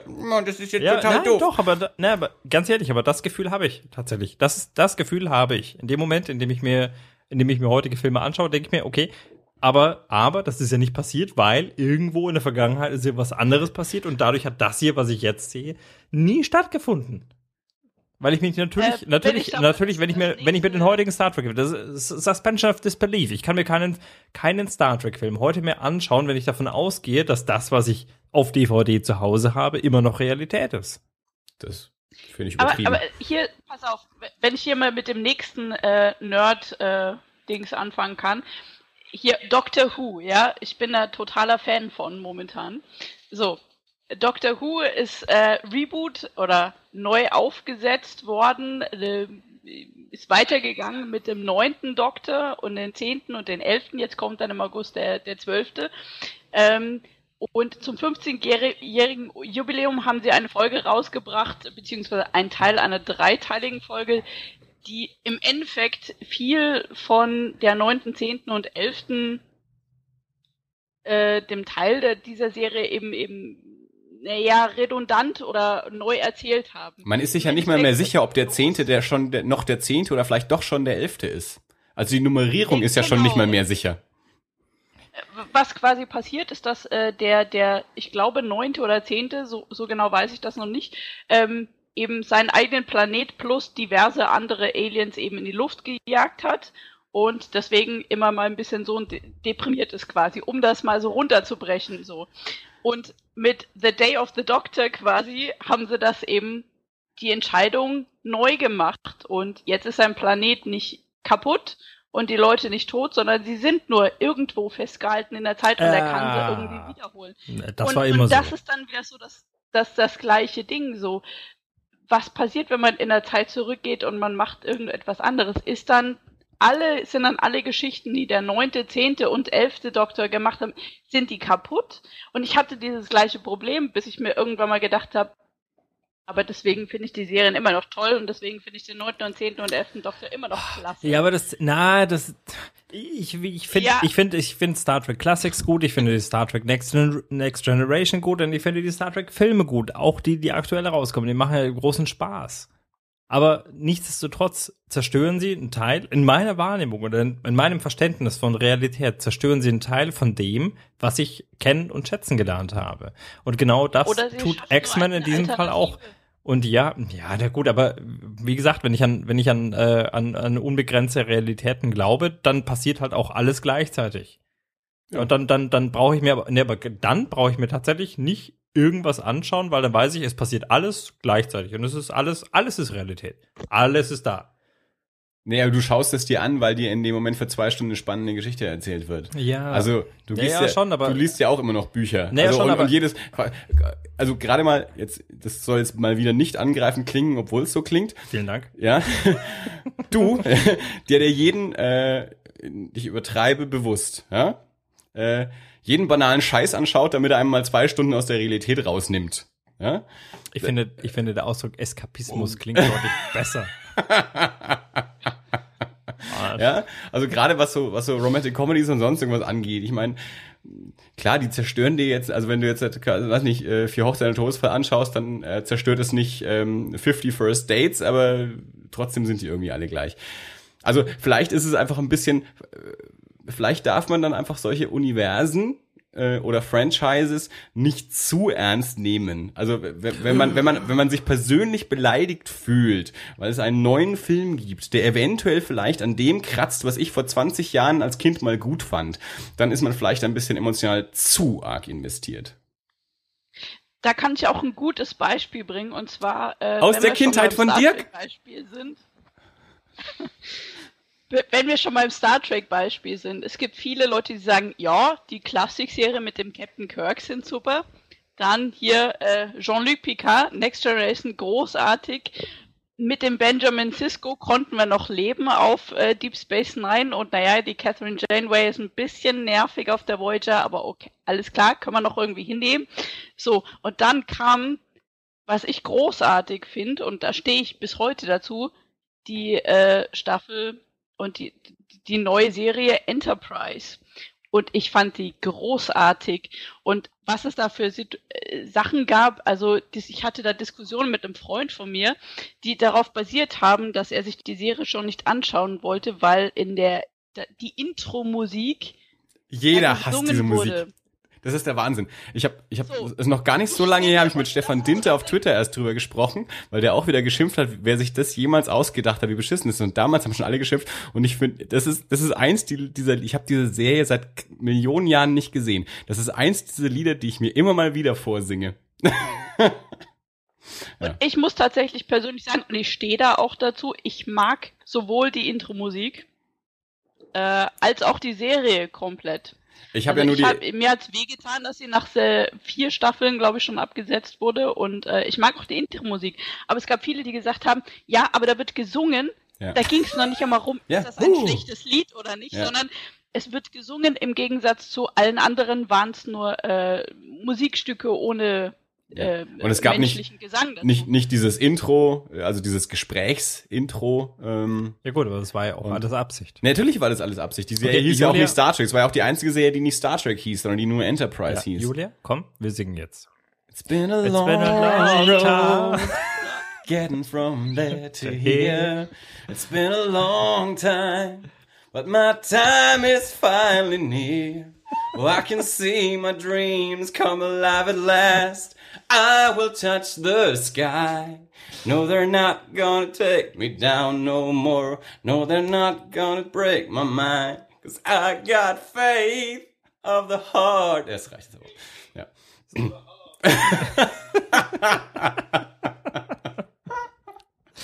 Ein Freund hat damals gesagt, diese scheiß Rod Stewart Intro, das er da hingemacht hat. So, sind wir dann jetzt auch, also ja. vielleicht muss man auch einfach mal singen, damit solche Diskussionen nochmal abgebrochen werden. vielleicht ist es unser neues Ding. Ich fange einfach mal singen an, wenn mir Diskussion zu blöd wird. Aber ich liebe ja solche Diskussionen. Nee, vielen eigentlich. Dank, das war jetzt deutlich genug. Ja? Wenn wir jetzt zu viel über Star Trek diskutieren, Ja, ja? Man kann mir nicht zu viele kannst du es auch sagen, ohne zu singen. Du weißt, ich finde unsere Folgen immer am besten, wenn wir uns streiten. Ja. Außer die letzte, die war auch super und da haben wir uns nicht gestritten. Die, au, ja. Ja, also an dieser Stelle möchten wir nochmal allen Hörern empfehlen, äh, das alles 36 zu hören. Und wer sich beschwert, dass wir da eine Dreiviertelstunde lang nicht über ein echtes Thema sprechen und sie dabei einschlafen, so sind wir halt. Hat das jemand? Das war die, die Brokkoli-Cremesuppe. Die. Ja, Brokkoli-Cremesuppe. das war die Brokkoli-Creme. Ah, an genau. dieser Stelle übrigens, äh, Vo- Volker. Du hast doch dein Mikro schon wieder Ich glaub, abgeschaltet. Volker ist gegangen, als es Ja. um Star Trek ging. also jetzt bin ich raus. Ich gehe dann mal. bin wieder da. Nein, Mikrofon muten, weil es, äh, äh, als ich Julia in Rage geredet habe über Star Trek, kam, glaube ich, mehr Ton über mein Mikrofon als über ihre. äh, deswegen. Ihr müsst euch weiter ich auseinandersetzen. Dirk und ich sitzen auch in zwei verschiedenen ich Räumen. nehme Deswegen. ich einfach den, den Laptop und setze mich raus in den Garten oder so. Äh, anyway, Dirk, du hattest eine Frage. Ähm. Mhm, also Brokkoli-Cremesuppe ah, war das Brokkoli letzte Stichwort. Möchtest du äh, aufklären, warum die letzte Folge Brokkoli-Cremesuppe hieß? Äh, äh, äh, kein bestimmter Grund, das war ein äh, Dirk-Challenge, irgendwo im Podcast Brokkoli-Cremesuppe unterzubringen. Dass er gleich so weit geht und das ganze Ding danach betitelt, äh, konnte ich mir nicht träumen lassen. Ähm, aber ich habe es mir ausgedruckt und eingerahmt und die MP3 als binärer Code an meine Schlafzimmerdecke gehängt. Ich wusste So das ja auch nicht. ich Also. Dirk fängt plötzlich an, diese, diese Verkehrsmeldungen zu machen mit und Brokkoli-Cremesuppe. Und er hat mir erst äh, auch nach dem Podcast dann die Nachricht gezeigt, in der Volker geschrieben hat, hier Challenge, äh, bring das Wort Brokkoli-Cremesuppe irgendwie unter innerhalb der, der Sendung. Ja. Unsere jetzige Folge wird übrigens heißen In a Row. Und äh, ich werde nicht verraten, warum. Wir machen einen Link in die Show Notes. Dann weiß auch jeder, was ja, es und dann mit. Intro und meine Schwester weiß nichts davon. Oh, du machst das Intro? Ja, wir können ja machen, können das Intro natürlich machen. Also wir scheißen mal auf irgendwelche Rechte und Ja, so. Gut, dann dann dann habt Als ihr ganz das. besonderes schönes Gimmick. ja. Also es ist eine von, äh, von äh, eine von Andys Lieblingsszenen Ja. aus einem Kevin Smith. Film. Einer meiner absoluten Lieblingsdialoge aller Zeiten. Ja, aber Äh, ist Julia- der Julia- Namensgeber für. Julia wird das nicht verstehen. Die kennt sich damit nicht aus. Oh, äh, das äh, ist natürlich jetzt auch die die Wunschvorstellung des großen Bruders, äh, dass die, die die kleine Schwester sich damit nicht auskennt. äh, das diskutieren wir jetzt nicht aus. oh, jetzt hätte ich fast was gesagt. Was? Na, Eigentlich wollte ich sagen, wenn Julia sich damit nicht auskennt, tut Volker mir ein bisschen leid. Aber das äh, sage ich jetzt nicht. Ich bin mal kurz im Ja, Dirk verlässt den Podcast. Und schmeißt dabei Oh gleich mein Glas um. Sehr gut. Ich hoffe, das Zoom Nein. funktioniert noch und das Glas ist noch heil. Ah ja, äh, so ist das auch. Gut. Ähm, haben wir. Als kleines Schmankerl übrigens nebenher ähm, habe ich äh, der, der ganze Podcast äh, und ihr könnt euch entscheiden, ob er das dann kommuniziert oder nicht, äh, habe ich mal äh, aufgenommen und auf Twitch gestreamt. Äh, das heißt, wer das Ganze mal aus drei verschiedenen Kameraperspektiven sich dann angucken möchte, hat quasi die Möglichkeit. Ich werde euch den Link zur Verfügung stellen. Ja, das, das Schöne ist, dass du uns auch gar nicht erst fragst, ob wir das haben wollen, dass man das sehen kann, sondern uns äh, die Möglichkeit bietest, das auch weiter zu verbreiten. Ja. Äh, haben wir den Film Genau, eigentlich? äh, ich kann es auch löschen, das kostet dann aber. Eine Packung äh, Tuck Bacon. Ja. Ähm, haben wir den Film eigentlich soweit abgehandelt oder sind zu dem Film noch Fragen übrig? Ja, also von meiner Seite äh, äh, waren wir da schon vor einer Dreiviertelstunde mit durch, aber ihr habt es irgendwie geschafft, in die Länge zu ziehen. Das Schöne Ja, das ist, ist, äh, wenn, wenn ihr dür- dürft Dirk und mich nicht über Star Trek reden lassen. Das, Wir äh, haben euch nicht über Star Trek geredet, ihr habt über Star Trek geredet. Das ist der Unterschied. Wir saßen einfach nur hier und wir konnten nichts dagegen tun. Ich habe damit überhaupt kein Problem. Also ich kann da ja auch super drüber diskutieren. Ich kann jetzt nicht äh, einzelne Folgen per, per Namen äh, zitieren, wie die zwei das können. Ähm, aber an sich ist, ist Star Trek für mich auch immer ein prima Thema. Also so ist es ja nicht. Ähm, nee, aber wenn wir ähm, ansonsten mit, mit Film und Star Trek durch sind, ähm, können wir auch gerne noch äh, was Neues anfangen. Äh, also so, soweit ihr denn dazu bereit seid, würde euch jetzt mit der Frage überraschen. Ich weiß, dass ihr oder mindestens einer von euch in letzter Zeit gelegentlich mal im Comicladen war und äh, dort ähm, kräftig Druckwaren eingekauft hat. Was habt ihr denn so gekauft? Was habt ihr davon gelesen und wie war es denn so? Also Julia hat ja gerade schon gesagt, dass sie gerade Star Trek Comics liest. Äh, Volker saß anscheinend gerade draußen und hat Superman gelesen. Ich weiß, ihr habt diverse Batman-Comics neulich mal äh, auf einem Bild gepostet. Ähm, was ist denn da so los? Äh, ja, naja, wie vorhin schon kurz angeschnitten, also das Ganze kam eigentlich jetzt über diese ganze äh, Wiederaufkommen von Superheldenfilmen. Bei mir hat es angefangen primär mit dem äh, Batman Arkham Asylum äh, Videospiel, das äh, vor äh, einer eine Zeit rauskam, ähm, dass da ein bisschen Interesse gepiekt war. Ähm, und ja, und seitdem sind wir eigentlich relativ regelmäßig in äh, Comicläden und geben dort viel zu viel Geld aus für Hard, Soft, Cover, Einzelissues und äh, sonstige Dinge in einem Versuch, äh, quasi Fuß zu fassen im Comic-Genre, was nicht wirklich einfach ist. Aber ja, das, das letzte, was ich jetzt draußen gelesen hatte, war Superman. Das hat eigentlich ist das hat, hatte Julia sich das gekauft, Superman Year One. Äh, äh, den Earth ersten One Band. heißt Äh, das. Earth One, Entschuldigung, genau. Batman war das Der Year One. Straczynski-Band. Äh, genau, siehste, genau derjenige Ja. von äh, J. Michael Straczynski. Ja, genau, den habe ich auch das sind gelesen. schon wieder so Sachen, wie ich vorhin schon erklärt hatte mit den Filmen, auch da bewege ich mich, glaube ich, eine, eine Metaebene höher. So, ja, ich weiß, es ist Superman. Aber super. Also ich kenne mittlerweile ein paar Namen, die man kennt. Also keine Ahnung, sowas wie Alan Moore ist mir dann ein Begriff mittlerweile. Aber lass uns, lass uns mal, lass uns mal bei den Superman-Band lesen. Julia, du hast den komplett gelesen? Ja, Volker- also äh, Nummer Volume 1 und 2. Okay, den zweiten kenne ich nicht. Volker, wie weit bist du? Äh, Hälfte vom ersten Band. Okay, sehr gut. Also ich habe den ersten Band gelesen, ist allerdings Also ich schon, bin gerade da, wo die Aliens kommen. keine Ahnung, ist bei mir schon, weiß nicht, zwei Jahre oder was her. Also als der halt auch wann immer rauskam, vor zwei oder drei Jahren. Den zweiten Band kenne ich nicht, aber den ersten Band kenne ich. Ähm, Julia, wie fandst du's? Du, bei dir ist es wahrscheinlich noch relativ frisch, wenn du den neu erst gekauft hast. Ähm, ich habe ihn mir vor, ich glaube, zwei Wochen gekauft und ich fand ihn, na, es war halt Superman. Also prinzipiell fand ich ihn nicht schlecht. Ähm, Großartig. nee, nee, großartig verdient das nicht. Nee, nee, also, ähm, aber ich, ich fand ihn gut. So prinzipiell. Aber ich bin da auch so ein bisschen. Quod erat demonstrandum. Danke, Julia. Ähm, also, ich sag mal so, ich fand ihn so gut, dass ich mir den zweiten Teil gekauft habe. Ähm, Du hast die doch beide gleichzeitig gekauft. okay, ich würde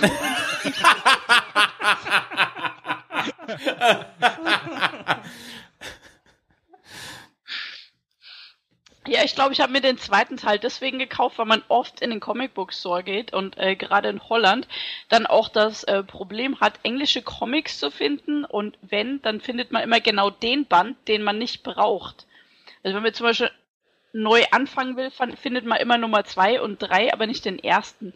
Ähm, und deswegen habe ich dann Nummer, direkt Nummer eins und zwei gekauft. Aber ich fand ihn nicht schlecht und äh, interessant genug, dass ich mir definitiv den, den dritten Teil noch kaufen werde, wenn er denn rauskommt. Aber die, ähm, ich, höre ich da jetzt raus, die, diese Batman-Dinger kennt ihr noch nicht. Aus der gleichen Reihe, die Batman Also die- Earth One-Geschichten. Die, Nee, da- Die, da stand ich bisher davor, ich hatte mal ein Hardcover davon in der Hand, aber das war mir dann irgendwie zu teuer und äh, ja, deswegen, das habe ich noch nicht, ne. Ähm, äh, aber das heißt, die, also die Batman-Dinger sind ja sogar älter als die Superman-Dinger, aber da gab es bei euch die Softcover noch nicht, oder was? Ich glaube, Nee, das- also das hat auch einfach, äh, Volker hat einfach angefangen, irgendwann mal äh, sich Comicbücher zu kaufen und zwar von Batman und da gibt's ja diverse, ähm, hunderte, tausende, wie auch immer. Ja. Und ich glaube, das ist einfach noch nicht angekommen. Und diese, irgendwo. diese, So. diese Earth. One-Reihen sind ja genau eigentlich dafür da. Also das sind ja auch wieder so, da könnten wir jetzt auch wieder sagen, macht alles kaputt.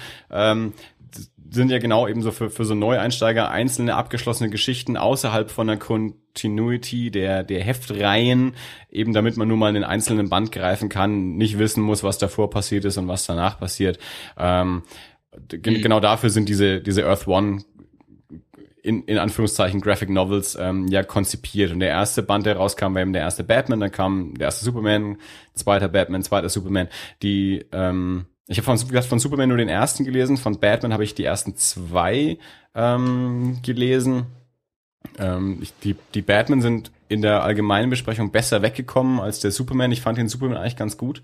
Ich bin jetzt auch nicht der riesen Superman-Fan oder Kenner oder sonst irgendwas. Also ich, wie bei allen Superhelden, habe ich relativ wenig gelesen und kenne es mir über die Filme, Zeichentrickserien oder sonst irgendwas. Ähm, mochte aber den, den ersten Superman eigentlich ganz gerne. Ähm, ich, die, die Batman-Dinger waren irre gelobt, das fand ich ein bisschen übertrieben. Ähm, ich fand die auch gut.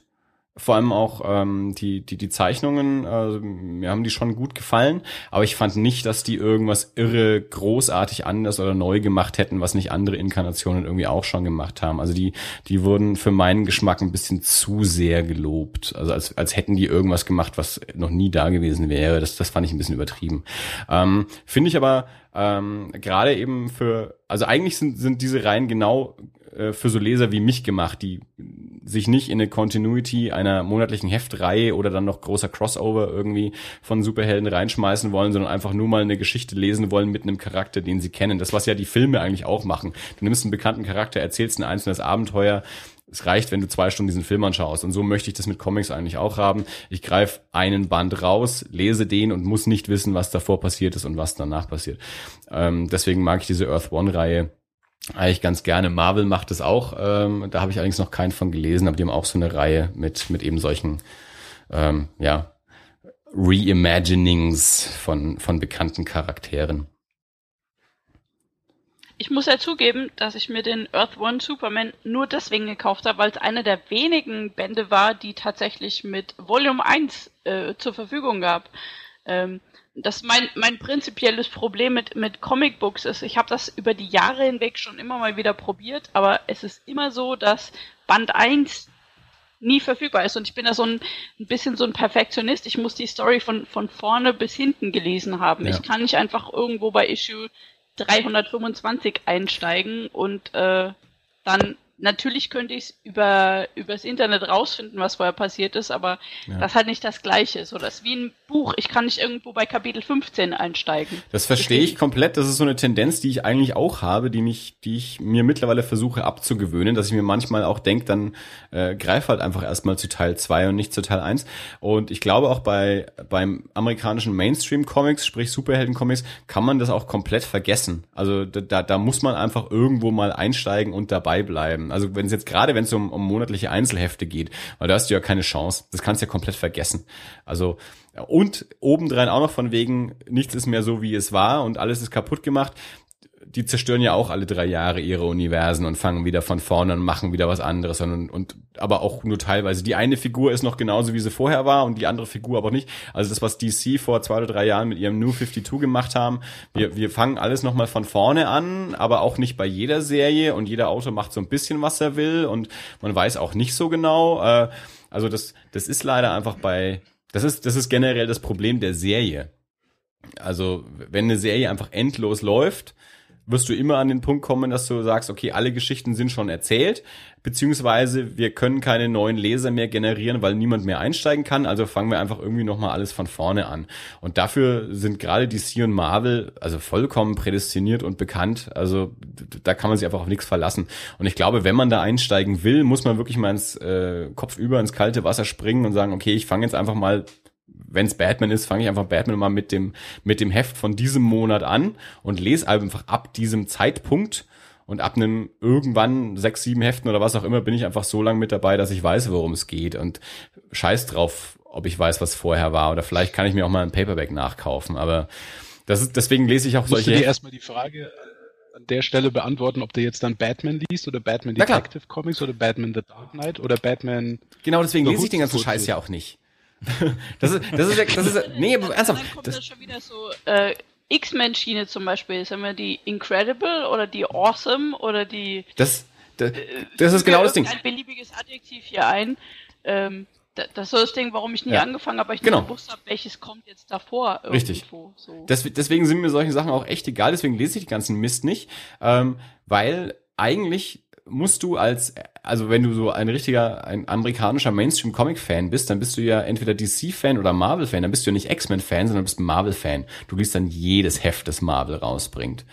Ja? Und nicht nur die eine. Deswegen, ich habe ähm, vor, äh, also so Anfang der 90er Jahre, bin ich irgendwie mit Ghost Rider in die Marvel Comics eingestiegen und habe halt auch so vollkommen naiv, wie ich so von, von, von europäischen Comics gewohnt war. Du kaufst halt einen Band und dann erzählt sich da eine Geschichte oder es erzählt sich halt fortlaufende Geschichte.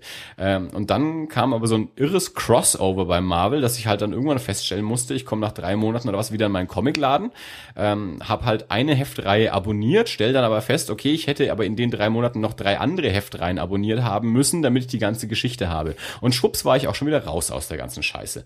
Ja? Deswegen fand ich damals, ja. ich war damals, äh, ich habe damals Spawn gelesen ganz lange. Ähm, da war, war eben gerade der Image Verlag recht neu. Ich bin mit der Nummer 8 oder so ungefähr bei Spawn eingestiegen und bin eben auch über Jahre dabei geblieben, weil das da halt der Fall war. Du kaufst einfach jeden Monat ein Spawn-Heft und musst dich nicht drum kümmern, muss ich in dem Monat auch noch das andere Heft oder das andere Heft oder noch ein anderes Heft gekauft haben, um eine ganze Geschichte zu kriegen, sondern nein, jeden Monat ein Heft und ich krieg eine fortlaufende Geschichte. Das ist, das ist das ganz große Problem von DC und Marvel, warum ich auch nie den Einstieg da finde. Da gibt's immer diese riesigen Crossover und ich habe immer das Gefühl, okay, wenn ich jetzt Captain America lesen wollte, habe ich aber das Gefühl, ich müsste jetzt auch noch Avengers und X-Men und sonst irgendwas lesen und, und, und, und schon will ich nicht mehr einsteigen. Und dafür gibt's dann eben diese Earth ja, One oder Season One Sachen, ja. Ja, es hat auf jeden Fall gefühlt eine, eine sehr hohe Einstiegshürde, insgesamt in dieses Comics-Ding reinzukommen, wenn man jetzt von dieser Ecke kommt, von den Filmen, die halt jetzt gerade laufen. Und ich meine, die, die ersten Batman-Reboots oder Remakes, je nachdem, wie man es schimpfen mag, ähm, haben da bestimmt auch viele Leute in die Richtung geschubst und ähm, deswegen, also es gibt viele Geschichten, die in sich geschlossen sind. Es gibt diese, dann hatten wir auch letztes Mal schon dieses Graf Graphic Novel versus Comic Heftchen. Weil ja, wenn ich irgendwo hingehe und dann sehe ich, okay, das ist jetzt Heftchen 38, dann brauche ich da wirklich nicht mehr irgendwie einsteigen. Geschweige denn, dass es wie gesagt verschiedene Serien gibt von den gleichen Charakteren und und und und und. Ähm, es gab auch, ich glaube jetzt mit dem New 52 gab es diese, diese eine recht große Crossover mit äh, Joker, The Death in the Family. Hm, ähm, ja. Der eigentlich ganz gut ist, dass ich mir als, als Sammelband irgendwo geholt habe Ja. und dann erst realisiert habe, was da einfach war, wo es wirklich in, im Endeffekt jeder der Batman-relevanten Serien, äh, also äh, keine Ahnung, Batgirl und Catwoman und äh, hast du nicht gesehen, was dann alles gab, äh, Red Hood und ich, ich kenne die Hälfte von den Leuten gar nicht Ja. ähm, dann eine Geschichte dazu gab. Und das war dann, das ist dann schön, das wieder so als extra Heft äh, oder als, als Sammelband zu kriegen. Weil ja, ansonsten wird man wirklich irre. Da müsste man erstmal gefühlt ein Jahr lang recherchieren, bevor man dann weiß, wo die Kontinuität gerade steht. Ja. Und dann, wie du es beschreibst, ja, äh, jeden Monat irgendwie 30 verschiedene Heftchen kaufen. Genau. Ich, meine, ich, ich alle paar Jahre versuche ich immer mal wieder da so ungefähr einen Einblick zu kriegen, beziehungsweise ich krieg halt so über den Hideous Energy Podcast oder irgendwelche Webseiten, habe ich immer so einen, so einen halben Fuß in, im, im Superhelden-Comic drin, dass ich so ungefähr zumindest einen Plan habe, was da gerade passiert.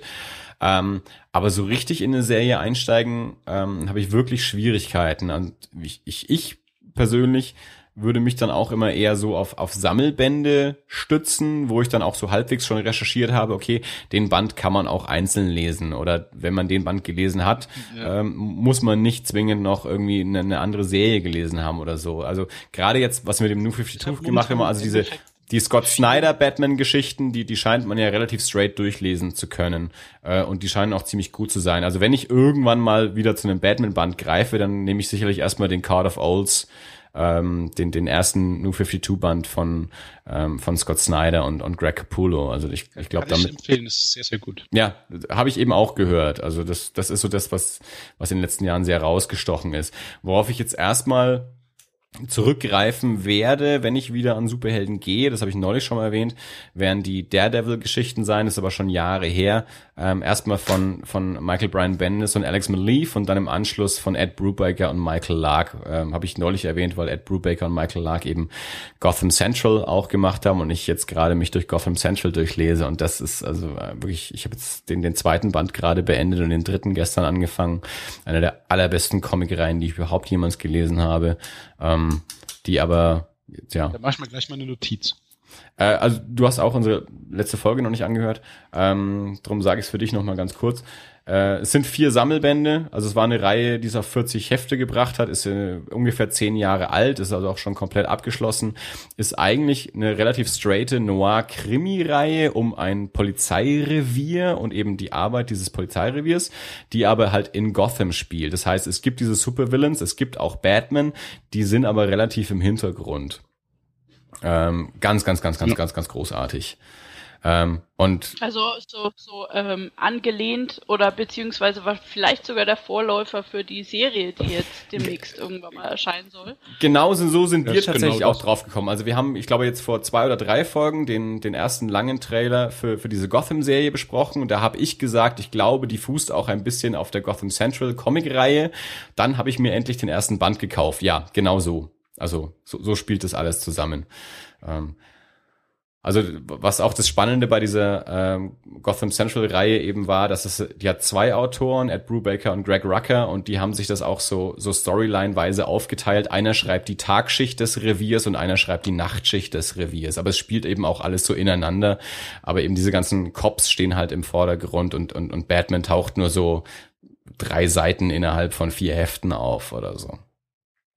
Also da, die kann ich wirklich komplett empfehlen. Also das da bin ich gerade irre begeistert von und habe wahnsinnig viel Spaß damit. Und ähm, was ich auch schon mal gesagt habe, wenn das ist eine der, der Comic-Reihen, die man halt so wirklich so mit den, mit den großen Fernsehserien äh, der letzten zehn Jahre aus Amerika nebeneinander stellen kann. Also es ist halt eine Mischung aus The Shield und The Wire mit so einem leichten, leichten Superhelden-Touch noch mit dabei.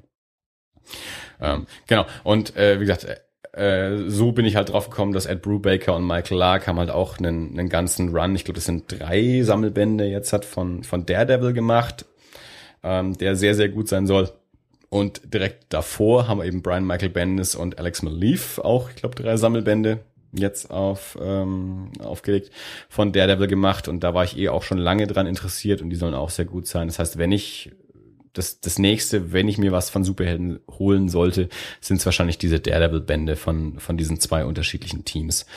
Äh, und so sehe ich das mittlerweile auch so ein bisschen, ähm, also wenn man sich mal für einen, für so einen Charakter interessiert, dass man sich vielleicht die Arcs oder die Jahrgänge raussucht, ähm, wo man entweder die, die, ähm, die Autoren Schrägstrich Zeichner gut findet oder zumindest über eine Recherche rausgefunden hat, äh, das sind irgendwie drei, vier Bände, ähm, die sehr gut sein sollen und die man auch so lesen kann, ohne dass man jetzt großartig irgendwie das davor und danach kennt. Also ähm, man, es gibt ja immer so auch so so Maxi und Miniserien, also die wir haben auch im Podcast ja schon besprochen. Ich meine gerade was was Batman angeht, was man immer gelesen haben muss, ist natürlich The Dark Knight Returns, äh, Batman Year One, also sprich diese Frank Miller Sachen aus den 80er Jahren, ähm, dann The Long Halloween ähm, von von Tim Sale und äh, Jeff Loeb ähm, jetzt aktuell offensichtlich diese Scott Snyder, Greg Capullo Sachen.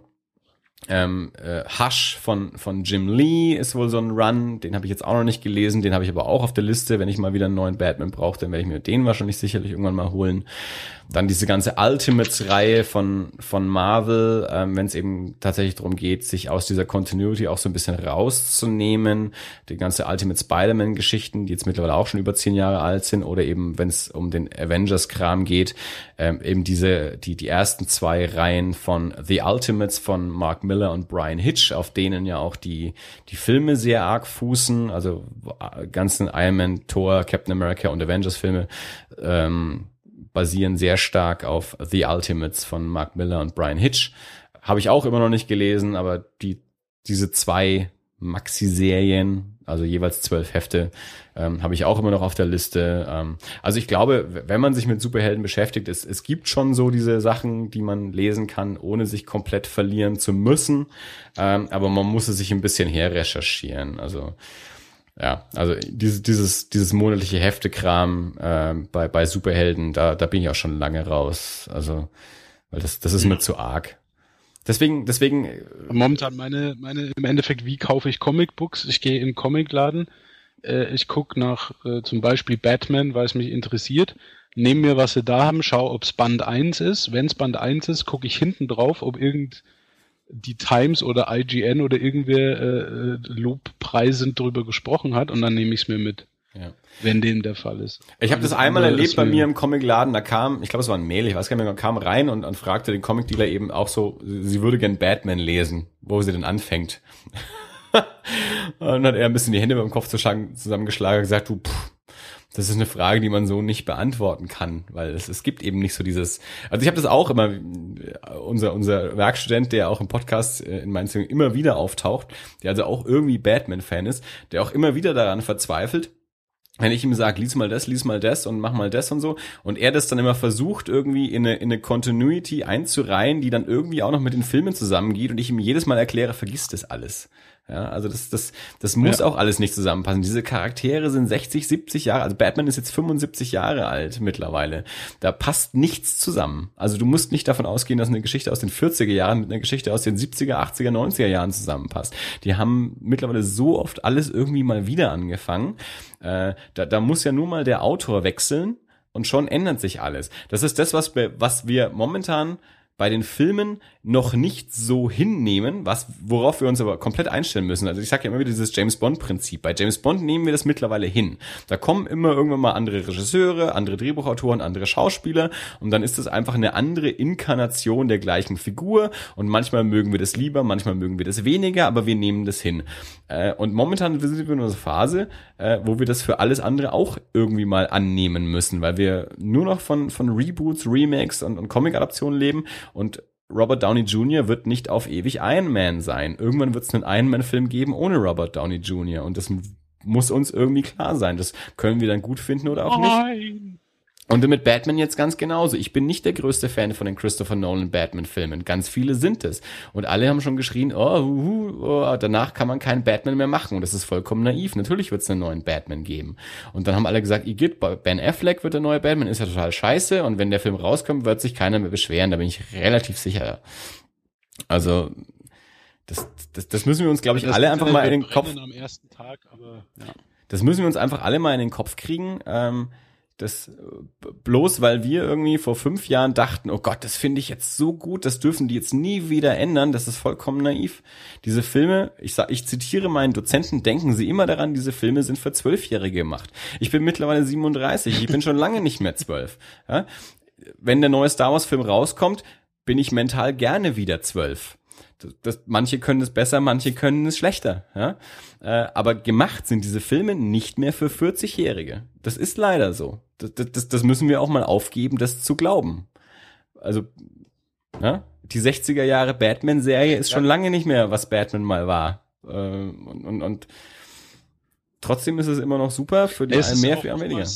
Also vor allem bei den Superhelden, das geht dann nicht unbedingt also oft geht es nicht um die Helden an sich, sondern es geht um die Idee, die hinter den Helden steht. Und ich meine, Batman ist da ganz klassisch, äh, warum gibt's ihn, äh, warum tut er, was er tut und warum bringt er den Joker nie um? Und das, die, die Motivation ist die gleiche, der Charakter ist immer ein bisschen anders ähm, in den verschiedenen Inkarnationen. Ähm, Star Wars im Endeffekt zeigt ja auch einfach viele Schemata, äh, gut, böse, hell, dunkel, Licht etc.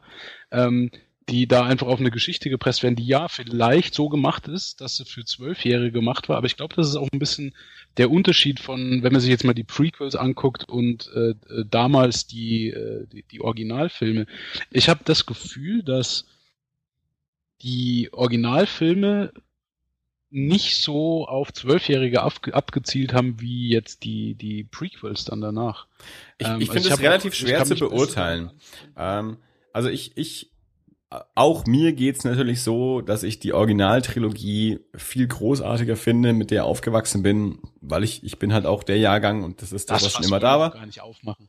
Aber ähm, aber andererseits weiß ich auch, es gibt so viele äh, Menschen, die jünger sind als ich, ähm, für die Star Wars die Prequels sind, weil das halt das war, was in ihrer Kindheit da war. Also damit sind die halt aufgewachsen. Oder die, diese, diese, diese Clone-Saga, äh, diese Zeichentrickserie, äh, wie auch immer die jetzt schon wieder heißt, habe ich gerade wieder vergessen. Die Clone Wars. Ähm, Clone Wars, ja. Clone Wars, genau. Ähm, also wie man halt auch immer den Einstieg findet, das ist es ja für einen. Also wenn, wenn ich sage, mein Batman ist entweder die Batman Animated Serie aus den 90er Jahren oder der, der Tim Burton Batman. Und heute Leute sagen, der Tim Burton Batman, das ist ja vollkommen campy und comichaft und übertrieben und sonst irgendwas. Chris Nolan Batman ist der beste Batman. Äh, und in zehn Jahren werden es Leute wieder anders sagen. Also da, da muss man halt einfach irgendwann mal sagen, ähm, manche Sachen kriegen einem auch in einem, in einem Alter oder in einer emotionalen Verfassung oder sonst irgendwie, dass es einen halt be besonders anspricht. Und alles, was danach kommt, da kann man sich natürlich immer hinstellen und sagen, oh, hier, ihr jungen Leute, euer Batman, das ist ja gar nicht Batman, mein Batman, das ist noch der wahre Batman. Ich bin nicht in den 30er Jahren mit Batman aufgewachsen, ja? Also mein Batman stammt halt irgendwie aus den 80er Jahren. Batman ist jetzt 75 Jahre alt. Also, ähm, ich kann auch nicht behaupten, mein Batman ist der ultimative Batman. Da gab es so viele Inkarnationen davor und danach und sonst irgendwas. Ähm, da, da kann man dann halt immer nur sagen, okay, es, es gibt einfach verschiedene Versionen davon und dann gibt's halt mal fünf Jahre eine Version, die mir nicht so gut gefällt und dann gibt's mal wieder eine Version, die mir besser gefällt. Also ich sag immer wieder dieses James Bond Beispiel. Dann gibt's halt mal zwei, drei Filme, wo du sagst, ne, das war jetzt nicht so meins und dann kommt wieder neuer und dann sagst du wieder, ja, das gefällt mir jetzt wieder besser und das gefällt mir jetzt wieder schlechter und das finde ich wieder besser und der eine Film war jetzt nicht so gut, aber den nächsten schaue ich trotzdem an und genauso ist es mit den Figuren auch und dieses Continuity Ding, das sollten wir glaube ich mal komplett über Bord werfen, weil das ist so für ein Arsch und es lässt sich eh alles nicht durchhalten und da braucht sich auch niemand drauf verlassen. Wobei, also ich muss da ganz kurz einwerfen, der Grund, warum ich zum Beispiel Star Wars Comicbooks lese äh, momentan, ist tatsächlich der, dass das Star Wars Universum ist so groß. Das heißt, da gibt es Comics, die fangen an zu der Zeit, wo die Macht als der so quasi angefangen hat und Auch ähm, nicht von Mediklorianern war? genau. Hab's gesagt, Entschuldigung. Okay, also okay, wenn wir uns auf einen Punkt einigen können, äh, egal welches Franchise, egal welche Continuity oder sonst irgendwas, Midi-Chlorianer war tatsächlich die dümmste Idee, also nicht mal die Bibel hat Dümmeres geschrieben als Midi-Chlorianer. Die kann man Agree. mal komplett aus allem rausschreiben. Und ich war damals auf der Star Moment, Wars Convention, als äh, Greg, äh, Rick McCallum, der Produzent der Prequels, auf der Bühne saß für ein Q&A und die allererste Frage, die gestellt wurde, war genau die, wie bringt man denn diese wunderbare Macht und dieses mystische Ding der Macht ähm, äh, wie vereinbart man das mit diesem messbaren Wert der Midichlorianer? Und Rick McCallum gesagt hat, gar nicht. Also da war schon alles klar. Und es wurde auch in keinem Film jemals wieder erwähnt. Midichlorianer stimmt. Ja. komplett mal rausstreichen. Julia, du wolltest. Dirk wollte was sagen. Na, Julia wollte über Star Wars Comics reden. Nee, eigentlich. ich, ich war schon, ich habe ich hab einmal Agree gesagt, als es, äh, als es um das Aus für den Mediklorianer ging und ich bin da, da das war's schon. Also, also um nochmal darauf zurückzukommen, was, was ich quasi, also Volker hat sich ja angefangen, am Anfang diese Batman-Comics äh, zu kaufen und mein Problem war immer, ja, genau dieses, äh, welcher Batman ist es jetzt und ich weiß nicht so ganz genau und ähm, bei Star Wars hatte ich immer so dieses Ding, dieses Universum ist so riesig ähm, und auch von der Timeline her, äh, gefühlt gibt's da keine Überlappungen, sondern so diese, oder keine alternativen Versionen, sondern naja, möchte ich ein Ka äh, Star Wars Comic machen, dann mache ich halt einen in der Timeline von äh, Jahr 15.000 bis 25.000, weil da hat noch niemand was gemacht und dann ist das quasi in Ordnung und deswegen kann ich äh, mit Star Wars Comics Julia, du bist gerade verschwunden. Ähm, darum springe ich da mal kurz ein. Denn, Julia also verschwunden. Ähnlich, was das du gerade äh, beschrieben hast, der, der Unterschied ist natürlich genau das. Also bei einem Batman-Comic hängt man halt immer an einer Figur, Batman. Bei einem Star Wars-Comic kann man halt sagen, ich erzähle irgendwas aus einer anderen Timeline mit anderen Figuren aus äh, einem anderen Teil des Universums. Ähm, was ja auch die ganzen Romane machen und diese ganzen Kurzgeschichten oder sonst irgendwas, Tales from the Cantina oder wie auch immer, ähm, die, die äh, bauen einfach das komplette Universum aus. Ähm, das ist gibt's natürlich im Batman-Universum auch, wenn man dann eben Batwoman, Batgirl, Nightwing oder sonst irgendwas, diese Serien dann eben hernimmt. Die sind ja irgendwie auch ähm, ein, eine Erweiterung des, des ursprünglichen Batman-Universums. Aber wenn man natürlich einen Batman-Comic lesen will, hängt man halt an der einen Figur. Bei einem Star Wars-Comic weiß man noch nicht wirklich, dass man äh, welche Figur da dann äh, drunter liegt. Ja, aber das macht's halt tatsächlich auch. Doch kein Rotwein, hä? Nee. Ja, verdammt. Ich Soll ich noch einen aufmachen? Ich habe so, so lange schon nichts mehr gesagt. Ähm, aber das macht da tatsächlich auch. Du, du hast vorhin gesagt, ja, hier, wenn, wenn, ihr Comics lest und wenn ihr Batman lest, ja, dann vergesst einfach mal diesen ganzen Conti- Continuity-Scheiß. Das ist für Nicht-Comic-Leser nicht so ganz einfach, weil wir sind wir sind's gewohnt, also wir, ja, Ja. Ich, ich rede jetzt mal vom, vom, vom Rest der Menschheit, sind's gewohnt, dass Dinge eine gewisse Folge haben, dass ge Dinge gewisse Logik haben, dass Dinge einen gewissen Ablauf haben und das funktioniert halt nicht. Und wenn du sagst, ja, vergesst halt einfach mal diesen ganzen Scheiß, wenn das so einfach geht, dann ist es okay. Aber du siehst an mir, wie schwer mir das fällt, zwischen diesen alternativen Realitäten hin und her zu schalten, weil ich sage, es ist okay, ich kann mir, ich kann mir anhören, was auf einer alternativen Zeitlinie passiert, aber für mich ist immer die Zeitlinie, auf der ich lebe und mit der ich groß geworden bin, das ist die Realität. Ja. Und das ist, das ist halt so, so, so der absolute Fixpunkt. Und von dort aus muss man ausgehen. Und wenn irgendjemand sagt, okay, und das ist jetzt nicht mehr real, weil wir haben das verändert und wir reden jetzt auf einer anderen Realitätslinie weiter. Und du hast mal gesagt, das ist schon immer noch real, was bei dir passiert ist, aber das ist halt jetzt nicht mehr das, auf dem Geschichten passieren. Die Geschichten passieren jetzt woanders. Dann muss ich dahin. Also, Und ich- damit ich- ist das, ich- was ich bis genau. jetzt erlebt habe, einfach finito. Ich, ich, ich stimme dir da komplett zu. Also das ist ja, deswegen sage ich ja auch, das ist ja auch meine Schwierigkeit, in, in, in, in amerikanische Mainstream-Comics einzusteigen. Deswegen tue ich es ja auch nicht, weil es mir zu kompliziert ist. Äh, Und ich nehme mich da auch selber nicht aus, äh, zwingend. Ich, ich, ich sage, wir alle müssen das lernen. Äh, Und um, um nochmal auf das Sherlock-Beispiel zurückzugehen, also ähm, das ist, glaube ich, auch manchmal nur eine Frage der zeitlichen Distanz. Also Sherlock war schon, also als wir in unserem Alter Sherlock kennengelernt haben, war Sherlock schon in so vielen Varianten da, dass wir uns darum nicht mehr gekümmert haben. Also wir haben gleichzeitig den Robert Downey Jr. Jude Law Sherlock Kinofilm, die äh, Rob, ähm, Benedict Cumberbatch Martin Freeman BBC Serie und jetzt auch noch die Johnny Lee Miller äh, Lucy Liu äh, Elementary äh, Elementary äh, US Sherlock Serie. Das sind alles Sherlock Serien. Du, du, du guckst gerade wieder skeptisch, aber lass das mal kurz aus. Das sind alles Varianten von Sherlock die miteinander nichts zu tun haben und wir machen uns auch keine Gedanken darum, ob die irgendwie was miteinander zu tun haben und wieder irgendwie Continuity und sonst was. Das ist uns in dem Moment ist uns das alles komplett egal. Bei anderen Sachen ist uns das nicht egal. Äh, und vielleicht müssen wir dahin kommen, dass uns das äh, dort eben auch egal ist. Dass wir dann eben sagen können, wenn J.J. Abrams jetzt den neuen Star Wars Film dreht, äh, oder J.J. Abrams einen neuen Star Trek Film gedreht hat oder so oder äh, Sam Mendes jetzt dann wieder den nächsten James Bond dreht, ähm, dass wir dann halt sagen können, äh, wir nehmen das einzelne Ding so hin, wie es ist, äh, vielleicht noch so in Bezug auf den direkten Film davor oder danach, äh, aber ähm, das bedeutet ja nicht, dass es äh, den, den Sean Connery James Bond nie gegeben hat oder so. Wobei es da auch super Theorien gibt. Max Landis hat auch mal eine hervorragende einen Pitch dafür gemacht, äh, dass, dass James Bond ja eigentlich nur ein äh, nicht der Name eines Menschen ist, sondern der Name des Agenten ist. Also in dem Sinne, dass wer auch immer 007 ist, ist James Bond. Also dass all diese James Bonds auch alle gleichzeitig sozusagen existieren, also Timothy Dalton, Roger Moore, so, dass es die alle mal gab, dass die alle mal James Bond waren. Also da kann man auch wunderschöne Ja, Sachen, also ähnlich wie der Doktor, Das, äh, das, schöne das Sachen macht Sinn für mich, ja. Das macht Sinn. Das hat mit Sinn überhaupt nicht so, das ist komplett sinnlos. Also das ist vollkommener Schmarrn. Nee, eben nicht. Doch. Nein, das, das ist genau das Ding, ja. Wenn du mir sagst, es gibt verschiedene, verschiedene James Bond. äh, Der Name James Bond ist mit, mit der Codenummer verknüpft, ja. Und irgendwann geht Jean Connery in, in Rente und sagt, okay, so, Daniel Craig, auf jetzt, ja. Dann, dann, dann macht das für mich Sinn. Logisch. Und, ähm, Aber so ist es ja nicht. Das ist ja keine offizielle Erklärung. Das ist ja so eine dumme Fan, Na- das nein, bauen wir uns mal ist- zusammen Erklärung. Ja gut, aber das, genau darum geht's ja. Wie, wie baue ich es mir zusammen und macht das für mich in meiner Realität, in meinem Universum, macht das irgendwie Sinn?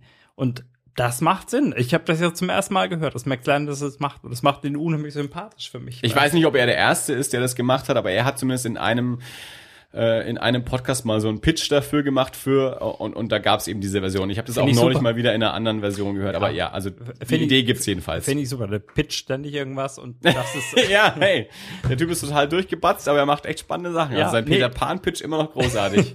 Finde ich gut, ja. Und ähm, jetzt habe ich den Faden verloren. du wolltest mir gerade erklären, warum das bei James Bond Sinn macht und bei was auch immer nicht. Ja.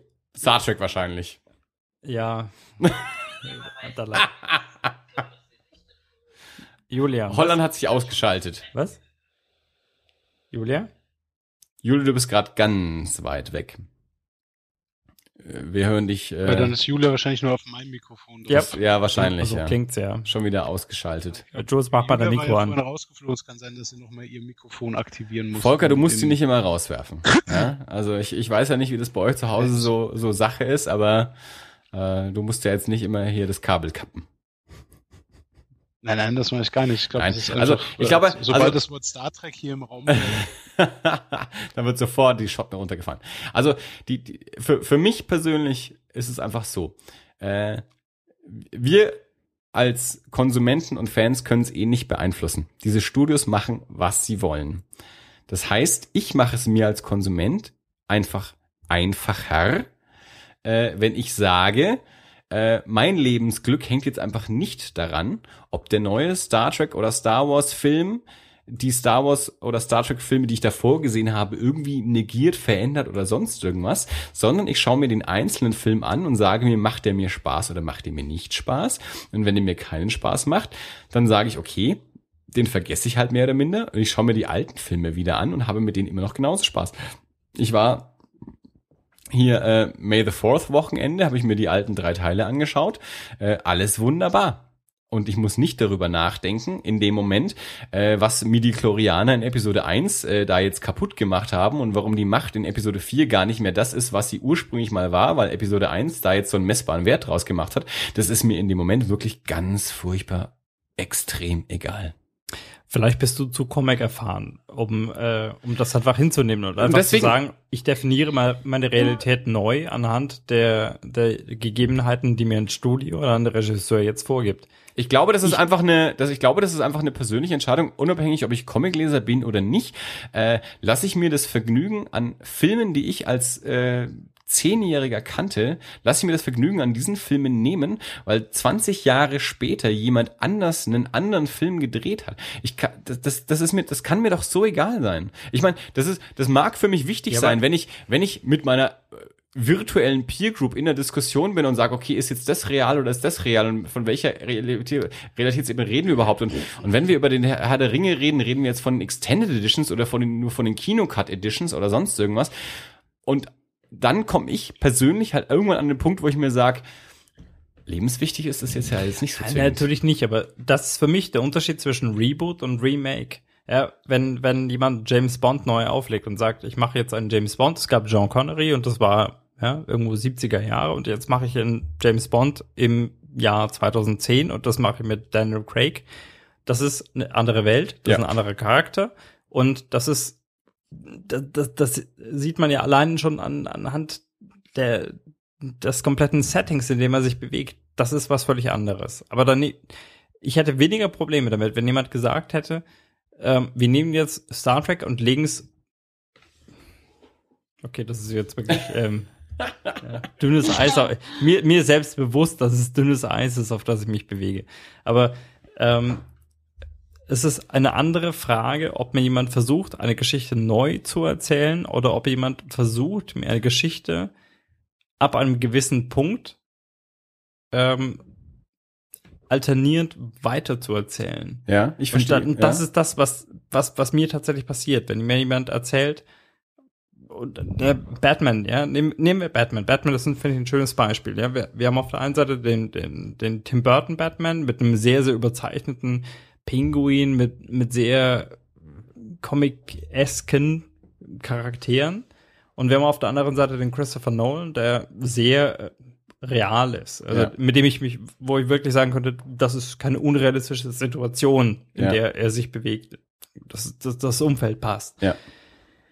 Und ähm, auf der anderen Seite haben wir dann aber Star Trek und da wird versucht, mir eine Geschichte zu erzählen, die ab einem gewissen Punkt, den ich kenne, weiterläuft, aber anders, weil plötzlich irgendwo ein Portal aufgeht und irgendjemand aufgeht und die Geschichte verändert. Ja. Und zwar die Geschichte, die ich kenne. Das ist keine Neuauflage, sondern das ist eine, eine Umschreibung dessen, was ich kenne. Und damit habe ich das Problem. Mit einer Neuauflage hätte ich deutlich weniger Probleme. Mit einer Umschreibung, weil eine Umschreibung macht halt tatsächlich das, was ich kenne, ungültig in irgendeiner Form, in irgendeiner Art und Weise. Ja. Da können wir über Aber alternative. Nicht, nicht, nicht, nicht unbedingt prinzipiell. Also wenn man zum Beispiel so, ich bin ja sehr großer äh, Star Trek Deep Space Nine Fan. Äh, sorry für Zu alle, Recht. dass wir wieder auf Star Zu Trek äh, Recht.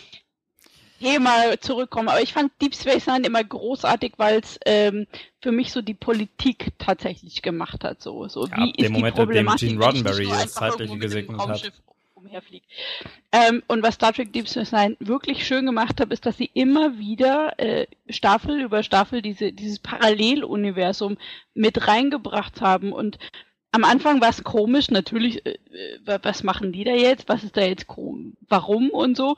Aber du bist dran gewöhnt worden und ich finde genau tatsächlich, wenn du dir Star Trek äh, Deep Space Nine wirklich anguckst, von vorne bis hinten, ähm, wirst du, und das wussten die damals wahrscheinlich noch nicht, aber du wirst vorbereitet auf die, die Realität, die jetzt dann eben passiert mit den Filmen, eben eine, eine andere und zwar nicht eine, das gab's nie und das ist mein Problem an den Comicbüchern, nämlich bei Batman ist es so, das passierte alles von neuem und das andere gab's nicht. Bei Star Trek ist es aber so, das andere existiert und das existiert jetzt genauso. Nee, eben nicht Also ich mehr. finde das bei Star Trek tatsächlich noch besser als bei, bei Batman oder so, weil es eben einfach ein, das gibt's und das gibt's auch und das gibt's auch. Ja, ge genau eben nicht, weil ab dem Moment, ab dem die Geschichte verändert wird, passiert das, was wir kennen, eben nicht mehr. Doch. Nee, Ja, nein, das Also ich persönlich- ja Nein. Nur in einem Alter, alternativen Universum. Nach, Mir- Alter, mir das persönlich- ist Scheiß auf das alternative Universum. Also, das ist, nee, ich, ich finde es Hätten wir auch, noch keinen Titel für diese Also, Folge, würde ich ich- Scheiß auf das alternative Universum nennen. ich, ich sag ja auch immer wieder, also, D- Dirk tut echt so, als würden ihm zu Hause die DVDs wegbrennen und er könnte sie nie wieder anschauen. Aber also, die sind ungültig. sind sind sie nicht, Die gelten nicht Sind mehr, sie weil nicht? jetzt gilt was anderes. Jetzt gibt's wohl keine Nein, nein, nein, Also Energie mehr. ganz mal einfach, Dirk, Dirk, ich halte dich für einen äh, erwachsenen, aufgeklärten Menschen. Fang ja? nicht so an. Doch, du ja? klingst wie meine Mutter. Aber dass, dass, dass, dass du dir echt, also dass du dir eine, dass du dir eine, also Mama Irla hört uns ja hin und wieder auch mal zu, habe ich gelernt. Die hält uns ja für eloquent. Ich mach gleich noch eine Flasche Wein auf. Die hat neulich mit meiner Mutter darüber gesprochen, dass wir uns so eloquent ausdrücken und so. Aber ich meine, also hier, du bist ein aufgeklärter, erwachsener, intelligenter, intelligenter Typ, wenn ich das Wort noch aussprechen kann. Äh, und dass, dass du wirklich dir irgendwie von, von irgendwelchen Entscheidungen von einem Studio dir deine Kindheit kaputt machen lässt, ist nur in deinem Kopf. Also niemand sagt, niemand, halt die Waffel, niemand sagt, The Next Generation Staffel 1 bis 7 sind nicht mehr existent, du darfst sie nicht mehr anschauen. Und wenn du sie anschaust, musst du immer dabei denken, das ist ja nie passiert. Das ist überhaupt nie passiert. Das ist eine scheiß fiktionale Geschichte. Jemand, als jemand, der den Suspension of Disbelief predigt. Volker? Wir Ja, bevor wir jetzt Dirk runtermachen. Dirk, ich, ich helfe dir ganz kurz, wie Danke. du damit umgehen kannst. Ähm, unabhängig davon, ob du Recht oder Unrecht hast. Du musst es aus einer anderen Perspektive sehen. Du, du guckst momentan mit der Perspektive, jemand hat neue Filme gemacht, deswegen ist mein Star Trek jetzt ungültig. Du musst gucken mit, mein Star Trek ist cool und richtig und diese neuen Filme sind einfach ungültig. Ja. Löst genau. das dein, dein Problem? ja, nicht wirklich, weil alles, was jetzt kommen wird, wie Andi schon sagte, wird darauf aufbauen. Und es wird, Dirk, ja, ich- wird das nicht ist so, so egal, dann ignoriert das. Nee, aber Dirk, Dirk hat genau das Problem, dass in Zukunft keine Star Trek Geschichten erzählt werden, die auf der Realität äh, fußen, die er gut findet, sondern alle neuen Star Trek Filme, die kommen, nicht, wird, werden für ihn immer ein Schlag ins Gesicht sein. Aber, aber das Ding ist doch so rein prinzipiell, wenn man, ähm, wenn man so dem, prinzipiell ohne diese neuen, ohne dieses neue Paralleluniversum wären nie neue Star Trek Filme gemacht worden. Ich glaube, irgendwann heißt, muss man sich einfach davon verabschieden. Irgendwann muss man einfach mal sagen, Star Trek ist für mich abgeschlossen. Ich mag The Next Generation. Bitte erzählt mir jetzt mal was anderes mit neuen Figuren und nicht neue Star Trek Geschichten, die immer alles wieder neu aufkochen, sondern erfindet mal was Neues. Da, das ist ja das Problem vom amerikanischen Kino momentan überhaupt. Es wird ja nichts Neues mehr erfunden. Inception war wahrscheinlich der letzte große äh, Mainstream äh, Blockbuster, der, der irgendwie ein Originaldrehbuch war. Und seitdem sind es nur noch Reboots, Adaptionen, Remakes und sonst irgendwas. Und wir alle machen das ganze Spiel mit. Wir schauen uns das ganze Zeug an. Äh, und jeder von uns wäre vielleicht mal wieder begeistert, wenn mal was wirklich richtig originäres, großes käme. Es macht aber niemand, weil es ein finanzielles Risiko ist. Und dann müssten wir uns alle auch nicht Gedanken darüber machen, ob die 8 Millionste Star Trek Auflage noch mit dem Star Trek von meiner Kindheit irgendwie zusammengeht oder nicht, sondern bringt bitte mal einfach neue Geschichten mit neuen Charakteren und wir können uns über ganz andere Sachen unterhalten. Okay, ihr habt, ihr habt, ihr habt alle keine Ahnung. Jola und Volker, habt ihr schon mal Macaroni mit Käse in einer Tasse gemacht? Nein. Nee. Nein. Aber das ist prinzipiell, weil ich ähm, warmen Käse Habt überhaupt nicht ausstehen kann. What? Ja, ich find's widerlich, tatsächlich. Ich mag Käse in äh, puren Käse einfach zum, das schließt den Magen. Äh, oder als Beilage zum Beispiel mit Mozzarella. Käse mit Mozzarella. Käse mit Mozzarella ist ja auch mein Lieblingsessen. Äh, Vol Vol Volker, wie Also siehst du das? Hast du eine vernünftigere Weise, äh, vernünftigere Ansicht zu dem Thema? Ich kann keinen Wein mehr trinken, Anni. Also ich kann schon, aber dann sage ich nichts mehr heute. Noch nicht mal mehr zu dem ganzen Blödsinn, den ihr verzapft. Ja, also. Kochrezepte. Ja. Was isst man so in Holland außer äh, Tuck Bacon? Pommes. Pommes mit die Soße? Irgendwie Frittchen Sauce. Holland ist ausgestiegen jetzt aus Ja, der Diskussion. kein Bock mehr. Die, die Ja, protestieren ich, jetzt. ich dachte, ich überlasse jetzt äh, Volker das Reden, aber ich glaube, der ist raus. Bei Essen dachtest du, ist Volker der Fachmann. Immer wenn ich versuche, was zu sagen, schreit irgendjemand über Star Trek. Also, Deswegen- apropos Essen, ich habe da noch so einen Comic gelesen. Äh, Vol- Volker, was wolltest du sagen? Nee, äh, gar nichts. Äh, also doch, ich wollte diverse Dinge sagen, aber ähm, ich habe irgendwie die Kurve äh, zwischen X-Men und äh, der Wein-Star Trek-Schreierei nicht bekommen. Deswegen war ich gerade mental etwas raus. Äh, kann ich verstehen. Wie geht's dir sonst so? Ist das der Punkt, wo Ah wir das ja, Ganze zum ne? Ende bringen? Nein. Das wollte ich jetzt damit nicht einläuten. Naja, aber entweder müssen wir noch irgendwas reden oder wir hören auf. Du hast ja noch so ein Thema vor dir liegen, das sieht aus wie Pommes rot-weiß. Ich hatte ja auch gesagt, apropos Essen, ich habe da noch so einen Comic gelesen, der hat Hm. was mit Essen zu tun. Also, wo wir schon gerade darüber geschimpft haben, dass es keine originären Geschichten mehr gibt äh, und nur noch Reboots, Remakes und sonst irgendwas. Ich habe einen Comic gelesen, äh, der vollkommen in sich existiert. Es gibt keinen davor und es gibt keinen danach. Es gibt nur diesen einen Band. Er ist erschienen bei DC Vertigo. Er heißt Get Giro. Er ist geschrieben von Anthony Bourdain. Wer kennt Anthony Bourdain? Dirk? Volker? Julia? Nee. Nee. Na gut, Anthony Bourdain, äh, ihr kennt ihn bestimmt eigentlich irgendwie doch alle. Ähm, einer der großen amerikanischen Fernsehstar-Köche, der schon, keine Ahnung, seit zehn Jahren in, in verschiedenen Fernsehkochsendungen auf D-Max, auf RTL Nitro und auf sonst irgendwas durch die komplette Welt reist und Speisen dieser Welt probiert. Ähm, bekannt geworden ursprünglich mal mit seinem ersten Buch Kitchen Confidential. Ähm, das David Fincher seitdem auch irgendwie mal verfilmen will, also seit 15 Jahren oder so. Ähm, ähm, also das ist so unter den amerikanischen Fernsehköchen, wenn man einen kennt, kennt man Anthony Bourdain. Ähm, hat auch, ähm, ich glaube, zwei Romane geschrieben und eben vor einigen Jahren auch diesen Comic, noch zusammen mit einem zweiten Autor namens Joel Rose, äh, gezeichnet von Langdon Foss ähm, und, ach so, José Villarrubia hat die Farben gemacht, genau. Ähm, es geht um, äh, darum, es spielt ein bisschen in der Zukunft in, einer, in, in Los Angeles oder einer ähnlichen Stadt, wie uns die erste Seite verrät. Ähm, die, das, das, die Entertainment-Industrie ist so komplett zerfasert, dass sie eigentlich keine Rolle mehr spielt. Das heißt, das, was die Menschen wirklich bewegt, ist Essen.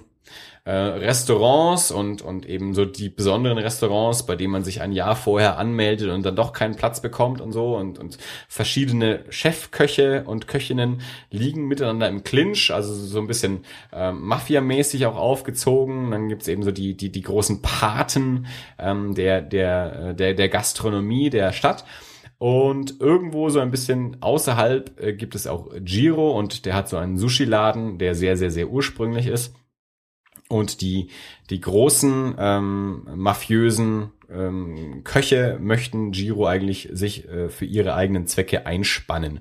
Es ist ein bisschen so, äh, wie, äh, wie man es kennt aus, ähm, äh, aus dem Italo-Western, aus, aus einer Handvoll Dollar, wenn so der also Clint Eastwood als der, der Unbekannte in die Stadt kommt und zwei äh, rivalisierende Banden gegeneinander ausspielt. So ist es da auch. Äh, Giro, äh, die, die, die, diese Kochbanden äh, bemühen sich um ihn, um ihn für ihre eigene Zwecke einzuspannen und er aber verfolgt so seine eigenen Ziele und ähm, spielt also so diese, diese großen Kochclans ein bisschen gegeneinander aus. Also ähm, mir das Ding irre Spaß gemacht. Ich finde es saugut gezeichnet, ähm, hat einen sehr, sehr angenehmen Stil. Ähm, ich habe es jetzt, also das ist schon ein paar Jahre raus. Ich habe es auch schon immer mal wieder auf der Liste gehabt. Ich habe es mir jetzt aktuell besorgt, weil ich ähm, gerade in den letzten Wochen selbst wieder so, so irre Spaß oder noch mehr Spaß an, an Kochen habe und, und, und immer mehr neue Sachen ausprobiere. Obendrein habe ich ja auch noch so einen kleinen ähm, Messerfetisch, äh, gerade was, was große Küchenmesser angeht. Ähm, und habe auch wieder so ein paar Podcasts äh, auch mit Anthony Bourdain angehört. Dachte mir, okay, dann hole ich mir den Comic jetzt endlich mal. Und er ähm, hat aber auch richtig Spaß gemacht. Ist eine, also eine schöne Abenteuergeschichte im, im kulinarischen Milieu. Ähm, durchaus auch ein bisschen, bisschen derbe. Also da, da, da fliegen auch äh, Gliedmaßen durch die Gegend, wenn diese Kochclans gegeneinander antreten. Ähm, es werden immer auch so, so, so Feinheiten der, der, der, der Sushi-Küche ähm, zum Beispiel äh, dargelegt. Ähm, also es ist eine, ist eine nette Abenteuergeschichte, abgeschlossen in einem Band. Äh, was sind denn das? Äh, Seitenzahlen hat's mal wieder nicht. Also grob geschätzt 200 Seiten. ähm, äh, Dirk, du hast gerade durchgeblättert. Was sagt der Zeichenstil dir? Du bist ja immer so der, der, der Typ für ich beurteile Zeichenstile beim Durchblättern. Na gut. also, es ist angenehm genug, dass der Nicht-Comic-Leser Dirk äh, sagen würde, jawohl, da würde ich mal einen Blick Ah, reinwerfen. es geht um Sushi. und Ich habe an einem Sushi-Lokal gearbeitet. Ich äh, find's gut. Also ich meine, wenn man sich das Cover schon anschaut, da steht also ein Sushi-Koch mit einer riesigen Klinge vorne drauf. Da, Jawohl. da wissen wir beide, dass wir da zugreifen. Und der erste, der California Roll bestellt wird, geköpft. Jawohl. Finde ich super. Äh, und ich habe neulich, ich weiß, ah, ich glaube, das war auf meinem privaten Account, habe ich ein Panel gepostet mit einem wunderbaren Soundword ähm, dafür, dass, dass er mit einem mit einem Messer den Arm eines Gegners äh, ein bisschen filetiert. Äh, also Get Giro von Anthony Bourdain, Joel Rose und Langdon Foss erschienen bei DC Vertigo in einem Sammelband kostet die englische Ausgabe 15 Dollar. Soweit ich weiß, gibt es keine deutsche Ausgabe. Sehr zu empfehlen. Sehr angenehmer äh, Zeichenstil, wunderbare ähm, Abenteuergeschichte, schön erzählt.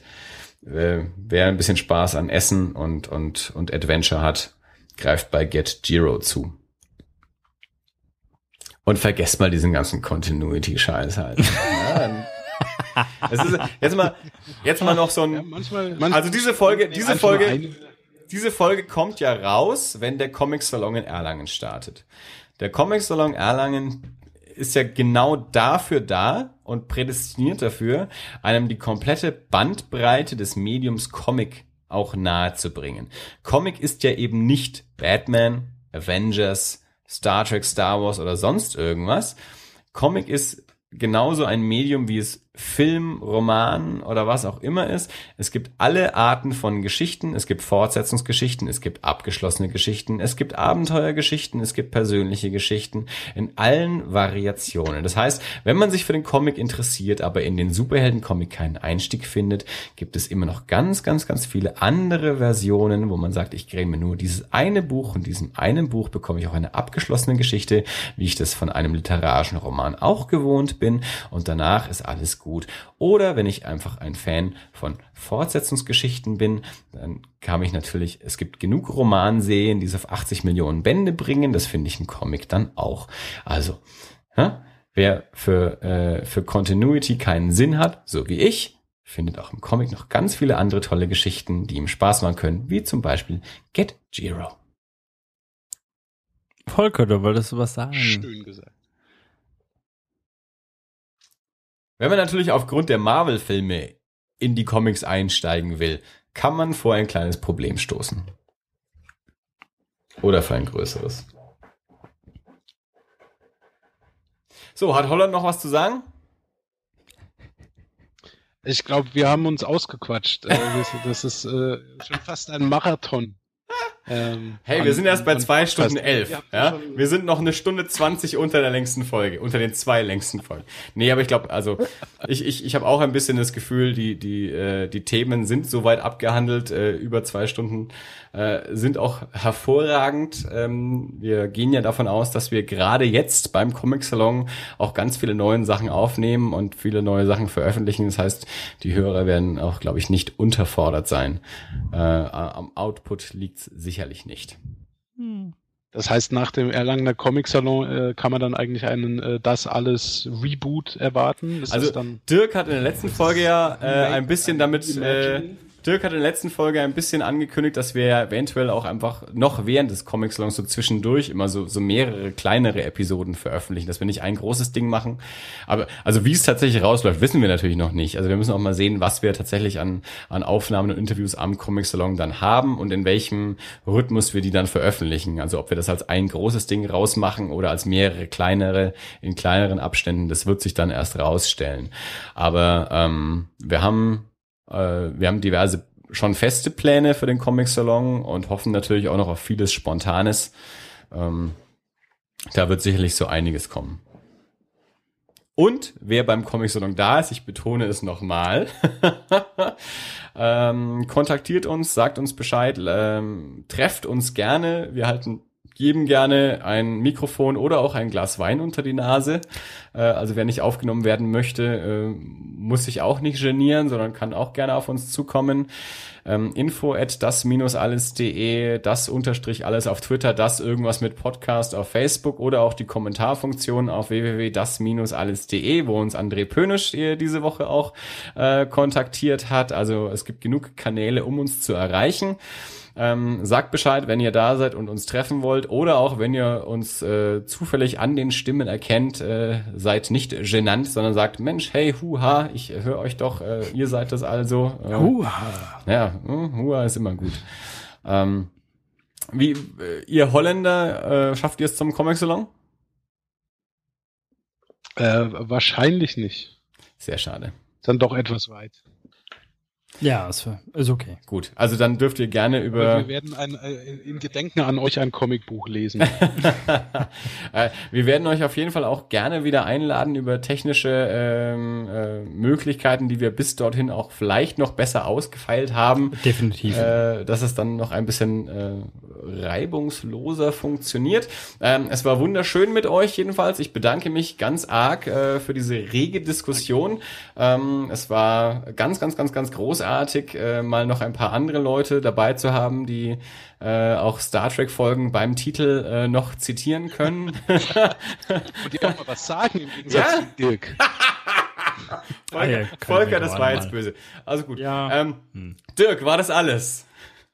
Ich sag doch nichts dazu. Volker, war das alles? Ich weiß nicht, ob es schon alles war, aber es war, war gut. War gut. Julia, war das alles? Das war soweit auf jeden Fall alles. Wunderbar. Bis nächste Woche. in zwei Wochen oder zwischendurch, je nachdem, wie wir aufgenommen haben. Ich bedanke mich bei euch allen für diese wunderbare Folge und bei den Zuhörern. Äh, Bis zum nächsten Mal. Auf Wiederhören. Ich mich auch. Ich freue mich auf die Kontinuität. Bis bald. Ciao. Ciao, ciao.